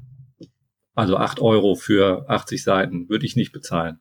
Ich glaube, ich normalerweise auch nicht. Da mich das Buch aber so richtig, richtig begeistert hat, also ich habe, wenn ich mich jetzt nicht irre, 89% Wertung gegeben, kann man sich das schon mal gönnen. Also ich habe das Printbuch zum Beispiel jetzt gerade erst verschenkt an jemanden, was ich gekauft habe. Ich fand, das war ein schönes Geschenk. Das war mir auch wert, die 13 Euro, dass die Person sich freut und ein bisschen Weltraumgeballer kriegt ja, es ist natürlich eine Sache für Fans. Ich glaube, du steigst damit nicht wirklich in das Setting ein, aber wenn du halt den Roman schon mal gelesen hast oder wenigstens das Rollenspiel, so wie ich zum Beispiel, so ein bisschen, ja, coole Sache. Ja, wer Spaß dran hat, auf jeden Fall. Dann kommen wir zu einer anderen, möglicherweise coolen Sache. Das ist nochmal eine gemeinsame Medienschau und nochmal, dass wir ein bisschen anderer Meinung sind, nämlich Invincible. Und diesmal darfst du kurz vorstellen, worum es geht. Und ich steige dann hinterher ein mit meiner Meinung. Okay.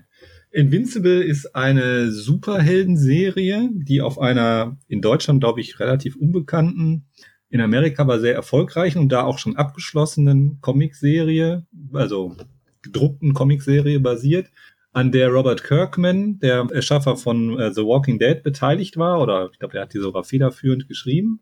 Die Hauptfigur ist Mark Grayson, ein, weiß nicht, 16-, 17-jähriger Highschool-Schüler. Ähm, dessen Vater ist Omni-Man, ein, ein außerirdischer Mega-Superheld, so auf Superman-Niveau, der halt quasi alles platt machen kann. Und äh, zu Beginn, also in der ersten, in der ersten Folge ist er halt 16 Jahre und entdeckt dann quasi seine, seine Superkräfte. Es gibt noch ganz viele andere Superhelden auf der, auf der Erde, auf der das spielt. Ähm, sehr ähnlich angelegt wie, also in der ersten Folge denkt man ja, okay, die waren ja sehr einfallsreich, ne? Also da gibt's eine, die sieht aus wie Wonder Woman und heißt War Woman und einer, der sieht aus wie Batman und heißt Nightwing und so weiter. Also da denkt man am Anfang, okay, da haben sie sich aber ordentlich bedient bei den anderen Superhelden-Geschichten. Aber es gibt dann einen fetten Twist am Ende der ersten Folge. Äh, so viel sei vorweggenommen. Also bleibt dabei. Also bis zum Ende der ersten Folge hätte ich gesagt, ach du liebe Zeit, das ist ja gar nichts für mich. Und am Ende der ersten Folge haben sie mich dann doch gekriegt. Und so, dass ich jetzt alle sechs Folgen geguckt habe. Ja, es kommt dann halt das Übliche. Es gibt so einen, so einen Gegner der Woche sozusagen, ne, meistens, den man äh, mit dem Markt zu tun bekommt. Er hat eine Freundin, äh, der seine Identität verheimlichen muss. Ne? Das kennt man alles aus Spider-Man 2 zum Beispiel, ne? mit MJ und Spider-Man und ach, du bist unzuverlässig und so weiter. Also wirklich neue Sachen habe ich jetzt wenig äh, entdeckt, aber das altbekannte funktioniert halt wieder sehr gut. Die Besonderheit ist noch, äh, Robert Kirkman ist grüßen, das Ganze ist in Deutschland ab 18, weil doch teilweise sehr blutig und die Zeichen, äh, also es ist halt komplett gezeichnet in einem, sagen wir mal, relativ einfachen, etwas eckigen Stil. Äh, also die Animationen sind jetzt nicht so State of the Art, sondern eher so einfaches TV-Niveau. Äh, ja, aber sehr detailreich, wenn es mal blutig wird. Genau, und da gibt's halt diverse, auch so, dass es auch so aus anderen Superhelden-Universen gibt, Gegner aus dem All oder irgendwelche anderen Superbösewichte. Alles, was man halt so von DC und Marvel so kennt, taucht da halt auch auf. Und Mark muss sich halt damit rumschlagen. Ja, und da gibt's dann auch so ein paar Twists. Wie gesagt, am Ende der ersten Folge kommt der erste und mit dem beschäftigt sich die erste Staffel. Die hat acht Folgen. Sechs sind bislang erschienen, also zwei kommen noch und dann werden wir wohl ein Weilchen warten müssen, bis es weitergeht. Nun ist es ja so, wenn diese Episode jetzt rauskommt, dann werdet ihr, liebe HörerInnen, schon alles schauen können, weil die letzte Folge soll am 30. April rauskommen. Am 30. April kommt auch die Folge online. Das heißt, wir erzählen noch ein bisschen blind, weil wir zumindest noch von den letzten beiden Folgen nicht wissen, wie sie ausgehen werden. Ich muss sagen, ich kann verstehen, was du gesagt hast mit am Anfang. Die ersten drei Viertel der ersten Episode ist halt wirklich so Samstagmorgen Cartoon-mäßig. Alle haben sich lieb, es gibt ein paar Explosionen und das war's. Und dann kommt der Abspann und dann kommt wohl, wie ich das gelesen habe, die längste Post-Credit-Scene aller Zeiten bis jetzt, in der halt quasi der erste große Twist kommt. Und ich glaube, wer den Trailer gesehen hat, müsste das sogar schon wissen. Ansonsten überspringt jetzt mal die nächsten, sagen wir mal, zehn Sekunden, weil Omni-Ben, also der Vater von dem Helden, der tut einfach mal die komplette äh, Superheldenliga kaputt hauen und umbringen womit dann alle, all die Helden, die man aus, als Kopien quasi aus DC und Marvel kennt, dann auch Geschichte sind. Genau. Und im Prinzip gibt es jetzt mehrere parallele Handlungsstränge. Und zwar einmal natürlich der Haupthandlungsstrang ist immer noch Mark, der versucht irgendwie in seine Karriere als Superheld einzusteigen und der halt ne, zerrissen ist zwischen seinem jugendlichen Leben und er will halt seine Freundin irgendwie nicht enttäuschen, weil er nie Zeit für sie hat und so. Und dann gibt's aber auch andere Love Interests. Und dann gibt's so parallel noch Behandlungen. Er macht zum Beispiel ein paar Sachen nicht 100% richtig in seiner Superheldentätigkeit, die dann vermutlich in späteren Folgen noch zu größeren Problemen führen werden. Zum Beispiel einmal schafft er es irgendwie nicht richtig, einen Gegner zu besiegen und möglicherweise kommt er wieder, man weiß es nicht. Es wird zumindest leicht angeteasert. Und dann gleichzeitig Es gibt so eine Superheldenagentur, so, so eine Geheimdienstorganisation, die versucht gleichzeitig rauszufinden, wer denn nun die ganzen Superhelden ermordet hat. Sie haben Verdacht, aber kommen nicht so richtig weiter. Es gibt so einen dämonischen Schnüffner, der sieht schon ganz schön aus wie Hellboy und der weiß die Wahrheit und aber niemand will, dass die Wahrheit ans Licht kommt und die Hälfte der Superhelden hat irgendwie so Dreck am Stecken und tut so hintenrum irgendwie was machen. Man merkt schon, dass da sehr, sehr viele Comics im Hintergrund laufen und sehr, sehr viele Handlungsstränge und dass dieses Universum wirklich viel Platz hat. Also wenn da noch drei, vier, fünf Staffeln kommen würden, dann bin ich mir relativ sicher, dass davon nichts, also nicht eine einzige Folge eine Füllerfolge wäre, sondern dass tatsächlich jede Folge irgendwas Neues, Spannendes zu bieten hätte. Und das ist vielleicht auch diesem Comicheft, äh, dieser Comicheft-Erzählung geschuldet, dass du ja im Prinzip wirklich spätestens am Ende jeder Folge immer so einen kleinen Mini-Twist oder so einen, so, einen, so einen Cliffhanger hast, dass du unbedingt die nächste Folge sehen willst. Das finde ich sehr geschickt gemacht. Ja, das finde ich, was ich auch spannend finde, ist, äh, es gibt kein, ähm, kein Vorspann, sondern die Serie, also die Folge fängt immer einfach an und dann irgendwer sagt dann das Wort Invincible, das ist der Superheldenname von Mark. Und dann wird halt immer Invincible als Titel eingeblendet, statt dass das Wort gesagt wird. Also teilweise dauert das Minuten, bis dann nach zehn Minuten plötzlich steht dann fett Invincible im, äh, im Screen. Und in der ersten Folge zum Beispiel erst ganz am Ende. Das fand ich auch ganz interessant. Äh, ich habe mir bei Wikipedia mal schlau gelesen, was in den Comics noch so alles passiert. Also da hast du völlig recht. Da geht noch einiges. Leider, äh, das ist jetzt wieder meine persönliche Meinung, also ich mag ja Superheldenfilme, die überwiegend auf der Erde spielen und äh, mit normalen, also normalen in Anführungszeichen, Supergegnern zu tun haben. Also meine Überfilme sind halt nach wie vor die Christopher Nolan Batman-Filme, vor allem die ersten beiden. Und wenn es dann losgeht mit äh, Paralleluniversen und Außerirdische und hast du nicht gesehen, ja, das ist dann eher nicht mehr so mein Fall, weil es halt einfach zu abgedreht wird. Und was mich an Invincible wirklich stört, ist, dass es sehr inkonsistent ist in seiner Brutalität. Also da gibt's teilweise Kämpfe, da werden Leute gegen, also Superhelden gegen Autos geschleudert, dann ist das Auto natürlich platt und der Gegner hat keinen keinen Kratzer oder der wird in ein, ha in ein Haus geschleudert und das Haus bricht halb zusammen, aber der Gegner hat keinen Kratzer. Und anderen Mal, äh, ja, dann wollen sie mal wieder ein bisschen Blut zeigen und dann werden da halb Organe rausgerissen, Kiefer gebrochen und was weiß ich alles wo ich dann denke, ja, hallo, äh, was denn jetzt? Sind die jetzt verletzlich oder nicht? Also da hat man manchmal so das Gefühl, es ist total unerwartbar, was natürlich auch die Spannung steigert, ob das jetzt wirklich gefährlich ist oder nicht. Aber ich finde es halt ein bisschen inkonsistent. Oder zum Beispiel auch in dieser Jugendliga, äh, also das sind so jugendliche Superhelden, wo der Mark am Anfang dann so ein bisschen einsteigt da ist eine Figur, die ist total overpowered. Also jetzt in der letzten Folge, was die da alles konnte, wo ich dann dachte, ja, wieso äh, kämpft die nur mit Schilden und Blitzen? Was die alles kann, die könnte ja jeden Gegner mal eben, ich will jetzt nicht spoilern, aber äh, die könnte ja alles mit einem Fingerschnipsen erledigen. Da fehlt mir halt so teilweise ein bisschen die Stringenz. Aber wenn man äh, Bock hat auf, auf so eine äh, ausführliche äh, Heldengenese. Also es geht da ist ja quasi eine lange Origin Story jetzt hier von Mark Grayson. Wer Lust hat auf so ja die klassischen Highschool-Thematiken, ne, erste Liebe und so weiter, spielt da auch alles eine Rolle. Äh, und halt auch so ein bisschen Hintersinn aller The Boys, ne, irgendwie da, wie der Philipp schon andeutete, die haben ein bisschen Dreck am Stecken. Der macht da nichts falsch, der hat da seinen Spaß. Äh, allerdings, viele feiern es ja quasi als den Lückenfüller jetzt für alle, die auf The Boys Staffel 3 warten. Also ich finde, The Boys kann es jetzt allerdings nicht das Wasser reichen. Weder was den Humor noch was den Hintersinn angeht. Also da hat The Boys dann doch noch ein bisschen mehr zu bieten, finde ich. Also wenn ich jemanden beschreiben sollte, wie Invincible ist, würde ich sagen, es ist so vom, vom Feeling her, was es transportiert, eine Zeichentrickversion, so eine quasi Samstagmorgen Cartoon-Version von der Watchmen-Verfilmung und der The Boys-Serie. Ich denke, das trifft's ganz gut. Vielleicht nicht alles so ganz politisch wie bei The Boys, aber es geht schon in diese Richtung der Dekonstruktion von Superhelden, dass die halt nicht diese Übermänner sind, wie zum Beispiel, keine Ahnung, Superman. Der ist ja eigentlich, wenn er nicht mal gerade mal Black Superman ist in Justice League, ist er ja eigentlich einer von den richtig Guten. Ja. Also ich find's gut, du findest, naja, doch, okay. Also ich guck's gerne zu Ende. Also was mir nicht gefällt, das weiß ich jetzt schon, also ich, mir fehlen ja nur noch zwei Folgen. nie im Leben werden sie auch nur einen Großteil der Handlungsfäden zu Ende spür, äh, führen. Das wird also einen fetten Cliffhanger geben und da muss man wieder ein Jahr warten. Das schätze ich nicht so. Also da muss man halt mit leben, dass man wahrscheinlich dann äh, drauf sitzen gelassen wird und dann eine Weile, vielleicht ja nicht ein ganzes Jahr, Comicserien gehen ja vielleicht ein bisschen schneller, aber dann eine ganze Weile wird warten müssen oder halt die Comics lesen. Dann haben wir immerhin schon zwei Drittel der Medienschau abgeschlossen und ich merke, es ist echt eine gute Idee gewesen, dich so viel machen zu lassen, weil du ein sehr toller Kritiker bist.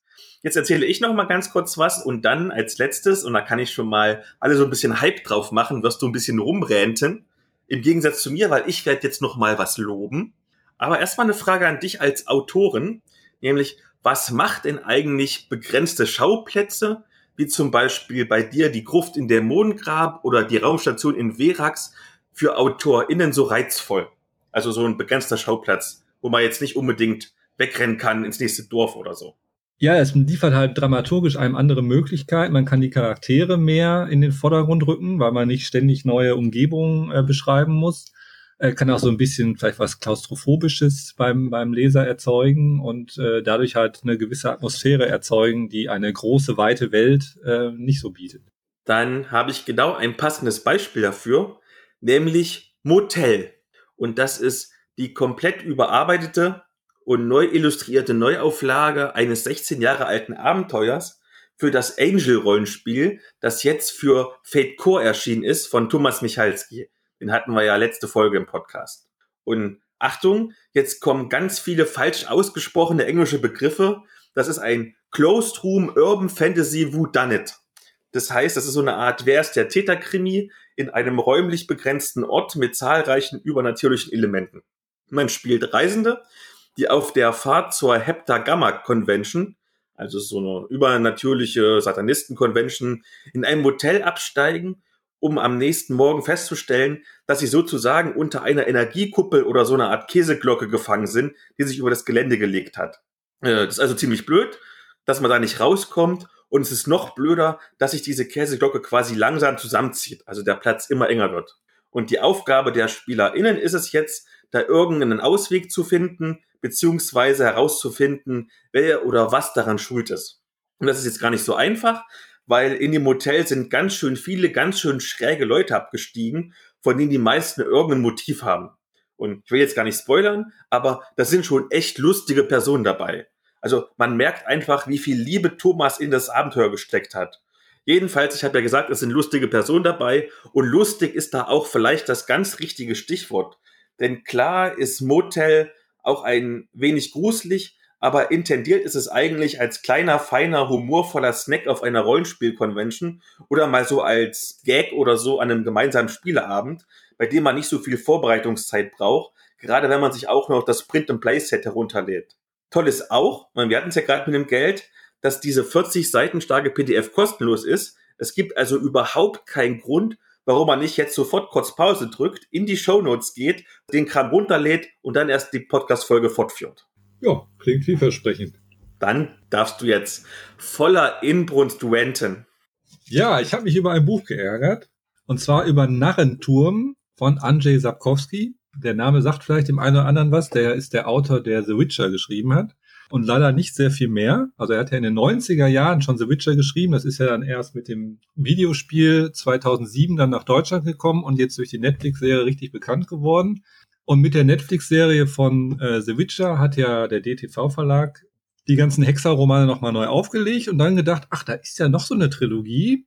Dann machen wir die da auch nochmal. Und deswegen haben sie Narrenturm und äh, jetzt die anderen beiden Bände kommen jetzt noch. Dieser äh, Histo-Fantasy-Trilogie nochmal neu aufgelegt. Sieht auch vom Design her fast genauso aus wie die Witcher-Romane. Also in der Mitte so ein Wappen, oben drüber steht Andrzej Sapkowski. Nur unten drunter steht halt nichts vom Hexer, sondern eben Narrenturm. Ist ein ziemlicher Brocken von 740 Seiten fast. Und äh, in dem Roman geht es um den Medikus Reinmar von Bielau, der im Schlesien des Jahres 1422 in flagranti im Bett der schönen, aber leider auch verheirateten Adele von Sterz erwischt wird und dann erstmal von deren Ehemann und dessen Brüdern verfolgt wird, dann auch noch von der Inquisition und dabei halt in Schlesien ziemlich weit rumkommt Und zum geschichtlichen Hintergrund muss man wissen, dass äh, man ja heutzutage immer von Martin Luther redet, wenn es um die Reform der Kirche geht und so weiter. Aber das fing schon 100 Jahre früher an mit den sogenannten Hussiten. Ähm, die haben damals in Böhmen schon gegen die katholische Kirche gewettert, äh, gegen die Ablass, den Ablasshandel und den Reichtum der katholischen Kirche. Und das fand die katholische Kirche natürlich nicht so lustig. Dann gab es auch schon kleine Kreuzzüge nach Böhmen, wo dann aber meistens die Kirchenfürsten auf die Nase bekommen haben. Und äh, ja, in diesem ganzen ähm, Hin und Her haben wir hier so eine Art Road-Movie quasi. Also Reinmar wird quasi von hier nach da, versteckt sich irgendwo, fühlt sich kurz sicher, lernt neue Freunde kennen, dann kommen seine Hescher wieder, er muss wieder flüchten. Geht also ziemlich viel hin und her. Äh, Sapkowski macht das, was er sehr gut kann, auch hier wieder sehr gut. Er zeichnet tolle Charaktere, er schreibt super Dialoge mit viel Witz. Das liebe ich ja am Hexer schon so. Allerdings wirkt die Handlung auf mich so ein bisschen ähm, ja, also die ist so ein bisschen zerfasert. Also wie gesagt, es ist so ein Roadmovie und man braucht ziemlich lange, um überhaupt zu erkennen, worauf will er überhaupt hinaus. Interessant fand ich auch, äh, wie er halt die ganzen geschichtlichen Hintergründe mit äh, leichten Fantasy-Anteilen vermixt. Also es treten wieder Figuren aus der slawischen Sagenwelt auf, so im Nebenbereich. Es kommen Hexen vor, richtige Hexen, äh, also nicht solche, die einfach nur als solche beschuldigt und verbrannt wurden, sondern welche, die wirklich auf Besen reiten und sich auf Hügeln treffen. Und es gibt halt auch Magie und einen geheimnisvollen Bösewicht, der immer in, voll, in der Gestalt eines Vogels auftaucht und für diverse Morde verantwortlich zu sein scheint, die dann den armen Rhein mal immer in die Schuhe geschoben werden. Ähm, das hat mir gut gefallen. Wie gesagt, die Handlung ist ein bisschen zerfadert. Ich hatte jetzt nicht so den Eindruck, dass ich da jetzt nochmal 1500 Seiten von lesen will, die halt Teil 2 und 3 dann insgesamt haben.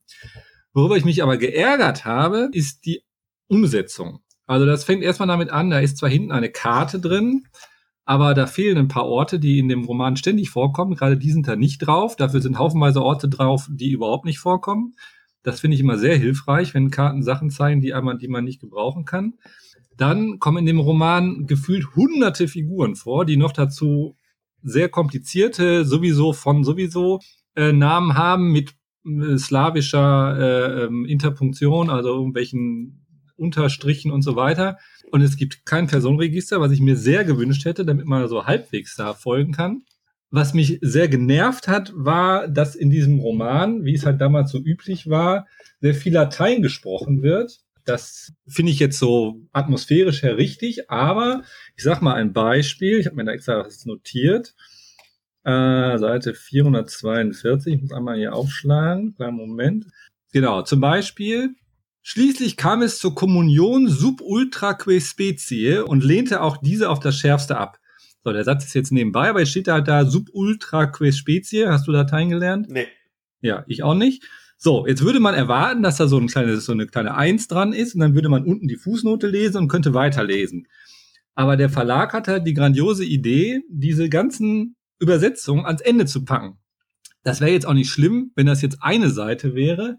Blöderweise wird aber so oft Latein gesprochen, dass der Anhang aus 26 Seiten besteht. Das heißt, man blättert jetzt von Seite 442 nach ganz hinten und sucht dann da, das ist dann nach Seite sortiert, nach dem richtigen Absatz. Also ich bin dann auf Seite 700, ich blätter immer noch, ich blätter immer noch, 729 und dann steht da auf Seite 729 Subultra Spezie, Vergleiche Seite 136. Ha, das kam wohl schon mal vor. Dummerweise habe ich es vergessen. Also muss ich jetzt noch mal weiter vorblättern. Ich komme mir vor wie im Spielbuch, nur dass es keins ist muss also nach vorne blättern, in dem, bis ich dann endlich die Sache gefunden habe. Und dann steht da Sub ultra Spezie, Kommunion in beiderlei Gestalt. Aha, okay, jetzt bin ich auch nicht schlauer als vorher. Und dann blätter ich wieder zur Seite 400, lese weiter und zwei Sätze später kommt dann schon Panem Nostrum Super Substantitalem. Dann kann ich die ganze Blätterei wieder von vorne anfangen.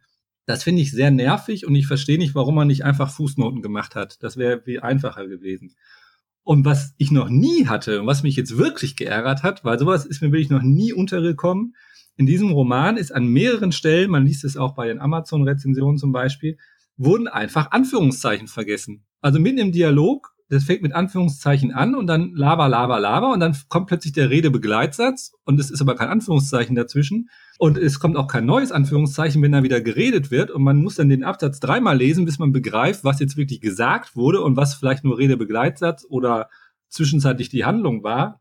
Und das hinterlässt bei mir so ein bisschen den Eindruck, auch weil schon auf dem Klappentext ein, ein Druckfehler drauf ist, dass der Verlag hier gesagt hat, oh, wir nehmen mal eben den, den Witcher-Hype mit und hauen das Buch nochmal raus und es hat keiner richtig drüber geguckt, weil, also fehlende Anführungszeichen, finde ich, sollte man schon finden. Wenn das über die, die layoutete Version mal jemand drüber guckt, dann sollten die eigentlich auftauchen. Das ärgert mich vor allem deshalb so sehr, weil ja immer bei Self-Publishern immer noch das Vorurteil herrscht, das wäre ja unlektorierter Käse, das wäre tausend Fehler drin und das kann man sich ja sowieso nicht angucken, nicht mal für den Preis.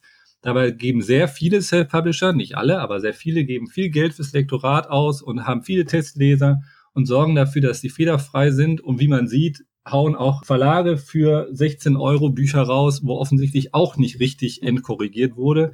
Und das finde ich einfach schade, dass man sich da nicht mehr Mühe gegeben hat und ja, wenn das jetzt an einer oder zwei Stellen gewesen wäre, hätte ich gesagt, egal, aber es kommt wirklich immer wieder vor, über die ganzen 700 Seiten, mehrere Absätze lang fehlen einfach Anführungszeichen. Und das finde ich einfach sehr störend. Aber wenn man Sapkowski-Fan ist, das noch zum Schluss und sich für historische Fantasy interessiert, sollte man trotzdem einen Blick riskieren. Man muss nur mit diesen Ärgernissen halt dann leben. Ich habe jetzt gedacht, ein Rant bei dir ist noch ein bisschen emotionaler, aber es war zumindest schon sachlich ein großer. Ich bin immer sachlich. Aber ich dachte, du so richtig so im YouTuber-Style sagen, die Zerstörung des Romans. Nein, das würde ich bei Sapkowski auch nie machen. Dafür liebe ich ihn viel zu sehr. okay. Dann kommen wir mal zu unserem Hauptthema.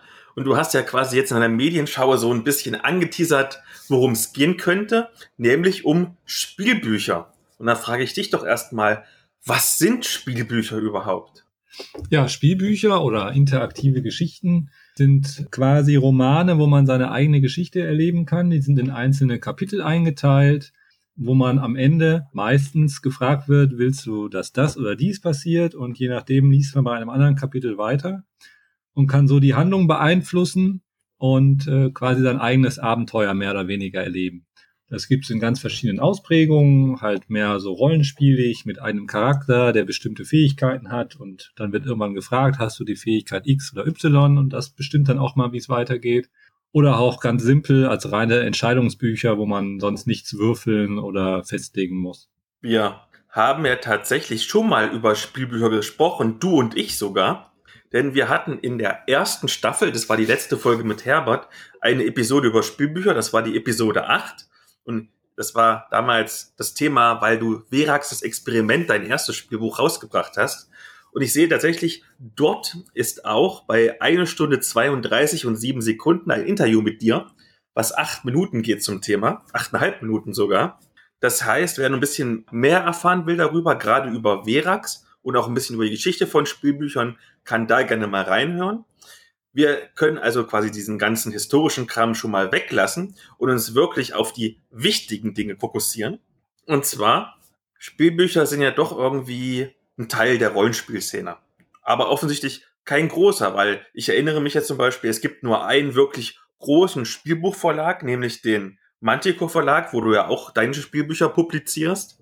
Und wenn man noch diese Comic-Spielbücher vom Pegasus Verlag mitrechnet, sagen wir mal, es gibt zwei große Spielbuchverlage und dann zum Beispiel gelegentlich mal irgendwie von Ulysses-Spiele zum Beispiel für DSA sowas. Liegt es daran, dass das Interesse nicht so groß ist? Also sind die Auflagen nicht so hoch, dass es sich lohnt, dass irgendwie jeder Verlag seine eigene Spielbuchsparte macht? Wie ist da deine Erfahrung mit? Gerade vielleicht im Vergleich zu Fantasy-Romanen, die du ja auch schreibst. Ja, da muss man erstmal sagen, es war ja mal ganz anders. Also in den 90er oder 80er Jahren hatte der Goldmann Verlag, der ja ziemlich groß ist oder auch damals war, äh, die Einsamer Wolf-Reihe aufgelegt, der Thienemann Verlag, unter anderem Michael Ende und so weiter, hat Sherlock Holmes gemacht und diverse andere. Äh, also es gab mal große Publikumsverlage, die das äh, herausgebracht haben. Das ist dann irgendwann versandet. Ich nehme mal an, weil es nicht so wahnsinnig erfolgreich war. Und es kommt halt jetzt wieder. Also Manticore hatte jetzt sein Zehnjähriges gehabt. Und wir merken halt, dass es immer breiter wird, immer mehr Leute Interesse haben auf den äh, Buchmessen die Leute stehen bleiben und sagen, ach, das ist ja geil, äh, das kenne ich noch aus meiner Jugend, hören wir ganz oft, ne? Halt die Leute, die das vor 30 Jahren bei Goldmann gekauft haben, die halt jetzt sagen, das gibt's noch, wie geil, und oh, da gibt's noch mehr. Ne? Goldmann hat damals vom einsamen Wolf zwölf Bände gemacht, mittlerweile gibt's über 20, ähm, die dann ihre Sammlung vervollständigen wollen oder nochmal von vorne anfangen. Und ich denke auch, dass sich das jetzt immer mehr durchsetzen wird, weil der Unterschied zu früher ist, dass heute ja jeder irgendwie daddelt. Also ne, vor, vor 20 Jahren, da war was Spielen noch für viele ältere Leser halt noch so irgendwie, ja, das stört ja nur, ich will ja nur gerade auslesen. Und äh, gespielt wurde halt nicht so viel, ne? vielleicht mal ein Brettspiel, Halma oder sowas äh, oder, oder Monopoly oder was es halt da so gab. Gut, Brettspiele gibt's jetzt, sind ja schon ein bisschen länger gehypt, aber auch das hat ja jetzt erst so richtig losgelegt, weil ich glaube, da die Verbreitung der Smartphones und dieses Casual Gaming, was damit ja fast jeder macht, also ich kenne kaum jemanden, der auf dem Handy noch nie irgendwas gespielt hat, außer vielleicht meine Großeltern oder so. Dadurch ist, sind die Leute viel spielaffiner geworden und interaktive Geschichten verbreiten sich ja jetzt auch auf immer mehr Medien. Also viele Videospiele sind natürlich von sich aus schon interaktiv, äh, also weil man halt durch Entscheidungen, zum Beispiel The Witcher, wir sprachen vorhin schon drüber, ist auch so ein klassisches Spiel, wo halt keine lineare Story erzählt wird, sondern man trifft in diesen Rollenspielen äh, Entscheidungen, die dann auch zu unterschiedlichen Enden führen. Ähm, Netflix hat ja mit der Black Mirror Folge, ähm, wie hieß sie noch, den Namen vergessen, ergänzt. Bandersnatch. Genau äh, Bandersnatch, genau, äh, ein, quasi einen interaktiven Film für, für, für die Streamer gemacht. Ähm, ja, es gibt sogar ein ganzes, du kannst bei Netflix gibt es ein ganzes Genre interaktiv, habe ich gehört. Mhm. Ich habe bei Netflix jetzt nur so nebenbei. Also das wird auch immer mehr. Äh, und ich arbeite ja hauptberuflich für, äh, nebenberuflich halbtags, äh, für eReality. Das ist ein Startup, das seit 2018 interaktive Hörbücher für Smart Speaker produziert und ähm, also die, damit kann man halt auf der Alexa oder Google Home oder auch mit den Apps fürs Handy quasi sich Hörbücher anhören, wo man dann immer gefragt wird, soll jetzt das oder dies passieren und dann entwickelt sich das Hörbuch halt anders. Da haben wir jetzt gerade einen neuen, einen neuen Skill, wie das bei Alexa heißt, rausgebracht mit Geschichten von bekannten Self-Publishern wie Sam Feuerbach, äh, Brandon Q. Morris, also auch aus verschiedenen Genres, Dane Rahlmeier und Bela Bolton. Also da kann man zwischen Krimi, Science Fiction und Fantasy wählen und quasi sich, äh, worauf man Bock hat. Und dann kann man halt so eine halbe Stunde so eine Geschichte spielen, die man eben allein durch Sprachbefehle steuern kann und äh, zum Beispiel super für die Autofahrt, um sich da halt so zu unterhalten. Ich glaube, dass das immer mehr im Kommen ist und dass vielleicht der Manticore Verlag auf lange Sicht jetzt nicht der einzige bleiben wird. Also im Kinderbuchverlag gibt es schon einige andere Verlage. Da hat auch äh, Panini hat, glaube ich, schon Sachen gemacht. Es gibt so Star Wars, Du entscheidest Romane, gibt es schon eine Weile. Ähm, es gibt auch Deadpool, du entscheidest. Wie willst du deinen Gegner umbringen? So oder so? ja, cool. Ähm, es gibt da von Planet E, habe ich jetzt gesehen, die ist auch in so, so eine, so eine ähm, ein Imprint von, ich glaube von Carlsen, weiß nicht genau. Äh, die haben jetzt auch ein Spielbuch für Kinder rausgebracht. Also die gehen jetzt eher noch so in die jugendlichen Schiene, weil man halt, glaube ich, äh, auch gerade jetzt äh, wieder im, im Buhlen um die jugendlichen Leser, die ja leider immer weniger werden, glaubt vielleicht mit interaktiven Geschichten die wieder eher zum Lesen zu kriegen. Kann ich mir schon vorstellen, dass Spielbücher, jetzt vielleicht nicht unbedingt in dieser komplexen Ausprägung, wie sie bei Manticore erscheinen, die ja sich eher an Rollenspieler richtet, aber dass so Entscheidungsbücher oder welche mit kleinem Regelwerk äh, auch andere Leute erreichen. Und auch von der anderen Seite, also von der Spielseite, äh, es gibt ja auch sehr viele Exit-Bücher, also ne, diese Exit-Spiele, die früher so klassisch als Box rauskamen. Da gibt's ja jetzt auch Exit-Bücher. Also da, da drücken quasi die, die Leute, die vorher Spiele produziert haben, auch jetzt in den Buchmarkt. Die sieht man jetzt schon sehr oft in Buchhandlungen. Von daher glaube ich, dass diese Nische eher größer wird und eben nicht mehr nur noch die Rollenspielleute anspricht, sondern in die Breite geht. Du hattest ja schon gesagt, dass es schon sehr viele Spielbücher für Kinder gibt. Und wie gesagt, zum Beispiel beim Pegasus Verlag, diese Solo-Spielbücher, die Spiele-Comics, die sind ja auch fast ausschließlich, außer vielleicht die Noir-Nebenlinie, eigentlich alle für, sagen wir mal, ab acht Jahren geeignet. Also laut Verlag, wenn du irgendwie Sherlock Holmes spielst und musst irgendwie einen Doppelmod aufklären, vielleicht doch nicht ab acht, aber naja, Pegasus sagt, es wäre ab acht. Ähm, hm. Also ist es generell eher was für Kinder? Vielleicht? Also, weil Kinder sich auch besser einfügen können, die Geschichte und sich freuen, dass sie eine Entscheidung haben? Oder ist es mehr wirklich für Erwachsene? So als Alternative zum Gruppenrollenspiel, weil gerade geht's ja nicht unbedingt, Gruppenrollenspiel zu machen. Also, äh, das ist so leider ein Klischee, was wir auf der Spielemesse oft erleben, dass halt Leute an den Stand kommen und sagen, ah, das ist ein Buch, äh, da habe ich auch Interesse dran und dann blättern sie rum und dann, hä, was ist das denn? Das sind ja Regeln und Abschnitte, das ist ja gar kein Roman, das ist was für Kinder. Also das habe ich schon öfter, öfter gehört. würde ich halt gar nicht sagen. Ich glaube, es ist halt für Kinder spannend, ihre eigene Geschichte zu erleben. Das finden die wesentlich spannender. Äh, also ist für die halt äh, ja nochmal so ein Kick, sich vielleicht zum Lesen zu kommen. Was ihnen halt zum Beispiel im Fernsehen nicht geboten wird, da können sie nur konsumieren, weil Bandersnatch jetzt nicht so für Kinder geeignet ist. Oder, oder was es sonst so gibt. Das ist halt was, was das Buch nochmal bieten kann, was andere Medien nicht so anbieten können beim Geschichten erzählen. Aber gerade jetzt so die Spielbücher, also Verax ist ja jetzt eindeutig nichts für Kinder vom Gewaltlevel. Auch Paulson's Peak ist von der Story her nicht an Kinder gerichtet. Und auch die anderen Romane, also bei, bei den Welt der tausend Abenteuer von Jens Schumacher kann man vielleicht sagen, so ab Grundschule. Aber die meisten anderen sind auch eher so ab zwölf, weil es dann ja von der, vom Regelwerk her auch dann schon wieder anspruchsvoller wird. Ähm, man ja auch mal würfeln und ein bisschen rechnen muss und so weiter. Da wird jetzt ein Zwei Drittklässler wahrscheinlich nicht so viel Spaß dran haben ich glaube, dass jede Zielgruppe da Spaß dran hat und dass aber Kinder sich eher darauf einlassen und da ähm, nicht solche Vorurteile haben wie vielleicht mancher Leser, der halt äh, vielleicht Schwierigkeiten hat, sich da reinzufinden, was natürlich auf Rollenspieler überhaupt nicht zutrifft, weil die kennen ja dieses, äh, diese, diese, ähm, dieses Szenario, weil ein Solo-Abenteuer hat es ja schon immer gegeben. Als, als Ersatz fürs Gruppenrollenspiel, ähm, natürlich kannst du immer ein, ein Solo-Abenteuer jetzt quasi mit dir alleine spielen. Und du kannst Spielbücher auch in der Gruppe machen. Ich höre das sehr oft.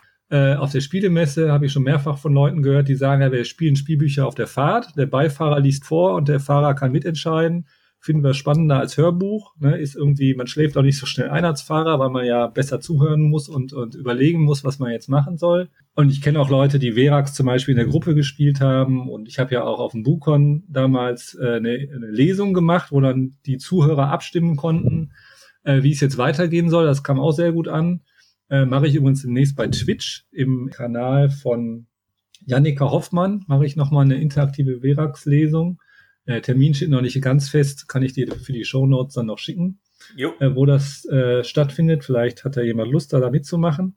Was natürlich fehlt bei Spielbüchern, weil es ja nun mal ein Printmedium ist, ist natürlich die Freiheit, die man im Gruppenrollenspiel hat. Ne? Dadurch, dass der Spielleiter ja völlig frei improvisieren kann. Also wer darauf halt großen Wert legt, äh, der wird halt bei Spielbüchern immer wieder sagen, ja, aber ich würde jetzt aber gerne, ne, statt A oder B würde ich aber gern C machen. Das geht jetzt nicht dann hat man natürlich gerne mal ein Haar in der Suppe, wo man sagt, ja, da fehlt mir die Freiheit.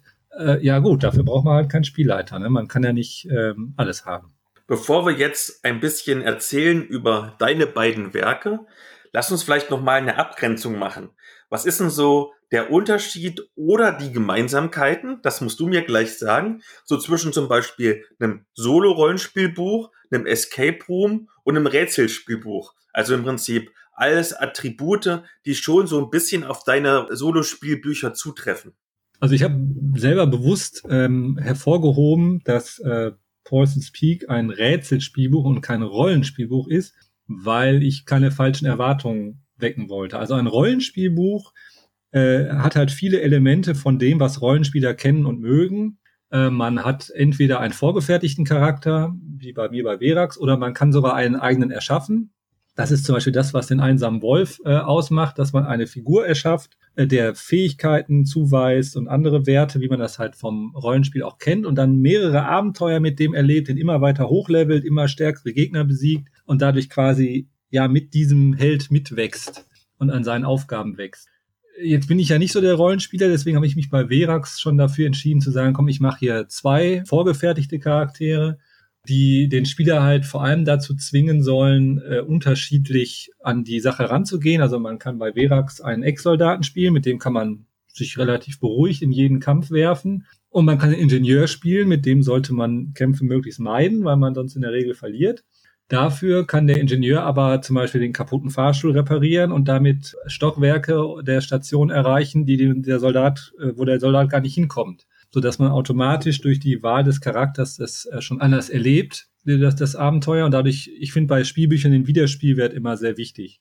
So, und jetzt Escape Rooms, die legen den Fokus ja sehr stark auf Rätsel. Also ich kenne jetzt vor allem die Exit-Spiele, diese klassischen Karten in einer Box mit diesem Drehrad. Da hat man halt das Problem, dass die Rätsel ganz klar im Vordergrund stehen und man hat nur so ein kleines Begleitheft in der kurzen Vorgeschichte Und wenn man am Ende ist, dann deckt man zwei Karten auf, dann noch ein kurzes Finale kommt, aber es gibt im Grunde keine richtige Story, sondern man löst Rätsel und dann deckt man eine Karte auf, da sind die Zutaten für ein neues Rätsel und dann rätselt man wieder. Meist in der Gruppe, das macht auch riesen Spaß, aber die Geschichte kommt halt ein bisschen kurz. Ne? Die Rätsel stehen im Vordergrund. Und äh, Poison's Peak, da wollte ich das halt vermischen, quasi, dass man einerseits Rätsel hat, die man lösen kann und dann gleichzeitig noch eine Rahmengeschichte, die man auch noch beeinflussen kann, je nachdem, wie man sich entscheidet, so dass es quasi Best of Both Worlds sozusagen ist. Und deshalb Rätselspielbuch, weil es eben überhaupt keine Rollenspielelemente wie einen Charakter mit irgendwelchen Eigenschaften gibt. In Paulson's Peak äh, hat die Figur nur ein Inventar von irgendwelchen Gegenständen, die man findet, aber sonst keinerlei Charakterwerte, es wird nicht gewürfelt. Deswegen habe ich das extra betont. Es ist kein Rollenspielbuch, damit halt Leute, die genau das wollen, die halt sagen, für mich gehören, gehören da Kämpfe da rein, für mich gehören da Charakterwerte und irgendwelche Proben rein, damit die nicht enttäuscht sind und sagen, äh, Poison's Peak ist ja gar kein Rollenspielbuch. Nein, ist es nicht. Es ist ein Rätselspielbuch. Dann, jetzt wo du schon so viel über Poison's Peak erzählt hast, was ist es denn überhaupt? Ja, also Poison's Peak, das habe ich ja gerade schon erwähnt. Ähm, jetzt, jetzt wiederhole ich das ja alles nochmal. Das ist ja doof. Wie, mal, wie fangen wir jetzt am besten an? Was haben wir mal überlegen? Soll ich es ganz kurz machen? Genau, mach du mal besser. Also du, du weißt ja, was ich jetzt gerade erzählt habe. Also das ganze Thema Rätsel habe ich ja jetzt schon erwähnt. Mach du mal. Genau. Poison's Peak ist also ein Solospielbuch mit ganz vielen Rätseln. Und es geht darum, du bist quasi so eine Art Nachlassverwalter und der zurückgezogene und so ein bisschen eigenbüttlischere Spieleerfinder. Pausen ist gestorben und die Villa ist aber kurz irgendwie vom Untergang, weil die an so einer Klippe steht und gleich einstürzt. Und die Firma, die den Nachlass verwaltet, denkt sich so, hm, vielleicht hat er noch irgendwelche supergeilen Prototypen oder so. Und eigentlich ist ja dieses Haus komplett verlassen, aber die Stromrechnung ist noch ewig hoch. Wir müssen da mal gucken, was los ist. Und dann gehst du zusammen mit Sid, das ist so dein Begleiter und ich glaube auch ein Nachlassverwalter suchst entsprechend, ob du noch irgendwelche Prototypen finden solltest, vielleicht, vielleicht auch nicht, und versuchst das ganze Geheimnis von Pausens Peak herauszufinden. Und ohne jetzt groß zu spoilern, es ist schon ein bisschen gruselig, weil natürlich düster und altes Herrenhaus verlassen und alles. Und es geht eventuell auch ein ganz kleines wenig am Ende in eine übernatürliche Richtung, weil dieser Spielerfinder ist schon ziemlich genial, aber auch ein bisschen okkult gewesen. Ja, das hast du schön gesagt. Genau, und äh, spielerisch vom Spiel, von der Spielmechanik her haben wir uns halt da zwei Sachen überlegt. Das, also das Problem war halt, wenn man, wenn du ein Rätselspielbuch machst, kannst du die, äh, weil die Anzahl der Rätsel natürlich begrenzt ist, sonst wird das Buch ja viel zu dick und auch von der Produktion her sehr teuer, weil du musst für die Rätsel ja immer Illustrationen machen und so weiter musst du bei jedem Spieldurchgang schon relativ viele Rätsel auch finden. Sonst würdest du das Spiel mit nachher, wenn du jetzt einen bestimmten Pfad gehst, mit nur zwei Rätseln durchspielen und alle würden sagen, ja, wie hier Rätselspielbuch, ich habe ja nur zwei Rätsel gefunden. Also wollten wir schon, dass der Leser möglichst viele der Rätsel auch auf seinem Weg, ähm, dass er da vorbeikommt und ihm gleichzeitig halt Freiheit suggerieren. Und deswegen gibt's bei Paulson's Peak ähm, anders als bei Verax, wenn man da durch die Station läuft, dann ist man halt in einem Korridor, willst du die Tür links, die Tür rechts oder geradeaus und dann sagt man, ja, ich gehe geradeaus, dann ist man, ja, du bist an einer Kreuzung, gehst du nach rechts oder links. Das wäre bei Paulson's Peak ziemlich anstrengend geworden. Deswegen gibt's bei Paulson's Peak vorne einen Grundriss. Jeder Raum hat eine Nummer. Und wenn man sagt, so, ich will jetzt in den Salon, dann liest man halt bei Abschnitt 100 sowieso. Und wenn man ins Wohnzimmer geht, bei Abschnitt sowieso und in der Bibliothek Abschnitt sowieso. Man kann da beliebig hin und her springen und die Räume so ein bisschen wie früher bei so einem Grafik-Adventures wie Manic Mansion und so weiter, in beliebiger Reihenfolge begehen, suchen nach, nach Hinweisen suchen, findet da vielleicht auch Gegenstände, mit denen man zuerst gar nichts anfangen kann, die man dann später woanders dann einsetzen muss. Und dadurch hat man halt dann auch wieder dieses Freiheitsgefühl und trifft dann auf diese Rätsel, die man lösen muss. Und wenn man dann so Rätsel löst, dann gibt's halt meist so eine Spielbuchpassage, die so klassisch ist mit diesem, willst du das oder dies machen, dann liest da oder da weiter ähm, die dann diese klassische Spielbuch-Feeling äh, haben, wo man die Story halt beeinflusst und wie es am Ende ausgeht. Du hast ja verschiedene quasi Aktivitäten in diesem Buch drin. Also einmal so ganz klassische Zahlenrätsel, aber auch, ich würde es mal sagen, interaktive Elemente. Also was wie zum Beispiel, du lässt einen Stift fallen aus einer bestimmten Höhe und guckst, ob du irgendwas getroffen hast auf dem Bild oder du musst mit verbundenen Augen quasi einen Weg zeichnen auf einer Karte. Und mal so ein bisschen Metafrage, auch jetzt vielleicht in Richtung der Kämpfe bei Verax. Wie macht man es denn mit dem Balancing? Ist es einfacher oder schwerer? Weil zum Beispiel, wenn du normales Rollenspielabenteuer spielst, da kann ich mir vorstellen, weißt du jetzt zum Beispiel nicht, ob die Spielgruppe schon, keine Ahnung, ein Frostschwert plus 10 hat, während du das hier doch recht steuern kannst, weil du weißt, in diesem ganzen Abenteuer gibt es kein Frostschwert plus 10. Ähm, also ist es Balancing leichter oder schwerer? Und gerade auch bei zum Beispiel bei den Rätseln. Also wie klug schätzt du denn die LeserInnen ein? Also ich sag mal, das Rätselniveau ist dadurch, dass wir es ja alles komplett als Buch an sich machen mussten, ohne irgendwelche Hilf Hilfsmittel, die man irgendwie noch zerschnibbeln kann, wie bei Exit oder irgendwelche anderen Sachen, die da ab und zu noch dabei sind, ähm, sind die, sagen wir mal, jetzt so mittelschwer bis, ja, manchmal muss man halt sehr gut hingucken. In den Illustrationen sind Sachen versteckt und so. Wer da jetzt nicht so richtig drauf guckt, der könnte das ein oder andere übersehen. Und bei manchen Gegenständen sagen wir halt auch nicht, hier kannst du jetzt Gegenstand XY benutzen, sondern die haben so eine, eine Zahl. Also wenn man zum Beispiel die Lupe benutzt, benutzen will, dann muss man bei dem Abschnitt, wenn man jetzt bei Abschnitt 200 ist, und die Lupe ist halt plus 40, dann, wenn man die Lupe benutzen will, muss man halt selber auf die Idee kommen, bei Abschnitt 240 zu gucken, ob man hier die Lupe, die Lupe benutzen kann. Da muss man halt ein bisschen selber denken. Ich habe mir, wir haben uns das gut überlegt, wie wir das machen wollen, und deswegen ist der Sid, dieser Begleiter, von dem du erwähnt hast, auch dabei. Der gibt einem immer Tipps. Also wenn man nicht weiter, also wenn man das will, man kann bei jedem Rätsel sagen, äh, willst du Sid um Hilfe fragen?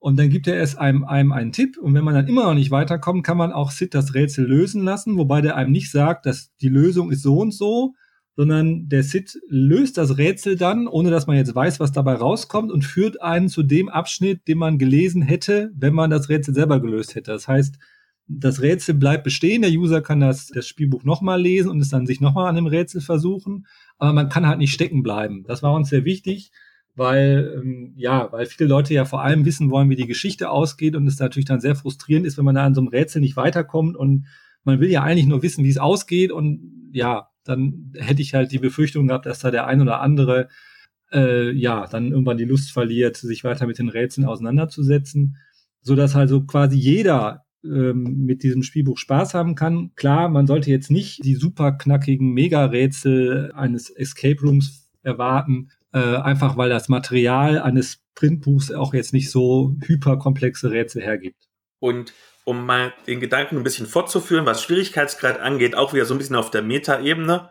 Wie stehst du denn eigentlich zu tödlichen Entscheidungen und Rücksetzpunkten? Weil jetzt vielleicht nicht unbedingt bei Pausen Speak, aber es gibt ja auch bei euch im Verlag andere Solo-Spielbücher, wo du einmal irgendwie die falsche Zahl dir aussuchst, also links statt rechts gehst zum Beispiel und zack bist du tot und musst von vorne anfangen. Ja, das haben klassische Spielbücher sehr gerne gemacht früher. Da machen wir uns gerade bei eReality, also bei der Firma, für die, die die interaktiven Hörspiele macht, sehr viel Gedanken drüber, weil man eben da das Problem hat, wenn jemand stirbt und er muss von vorne anfangen, dann muss er sich ja alles nochmal anhören. Und beim Hörbuch äh, kannst du nicht mehr so ohne weiteres vorspulen. Anders als bei einem Printbuch, wo man dann einfach die Sachen, die man schon gelesen hat, überblättern kann, was schon nervig genug ist. Und da haben wir uns sehr viel Gedanken drüber gemacht.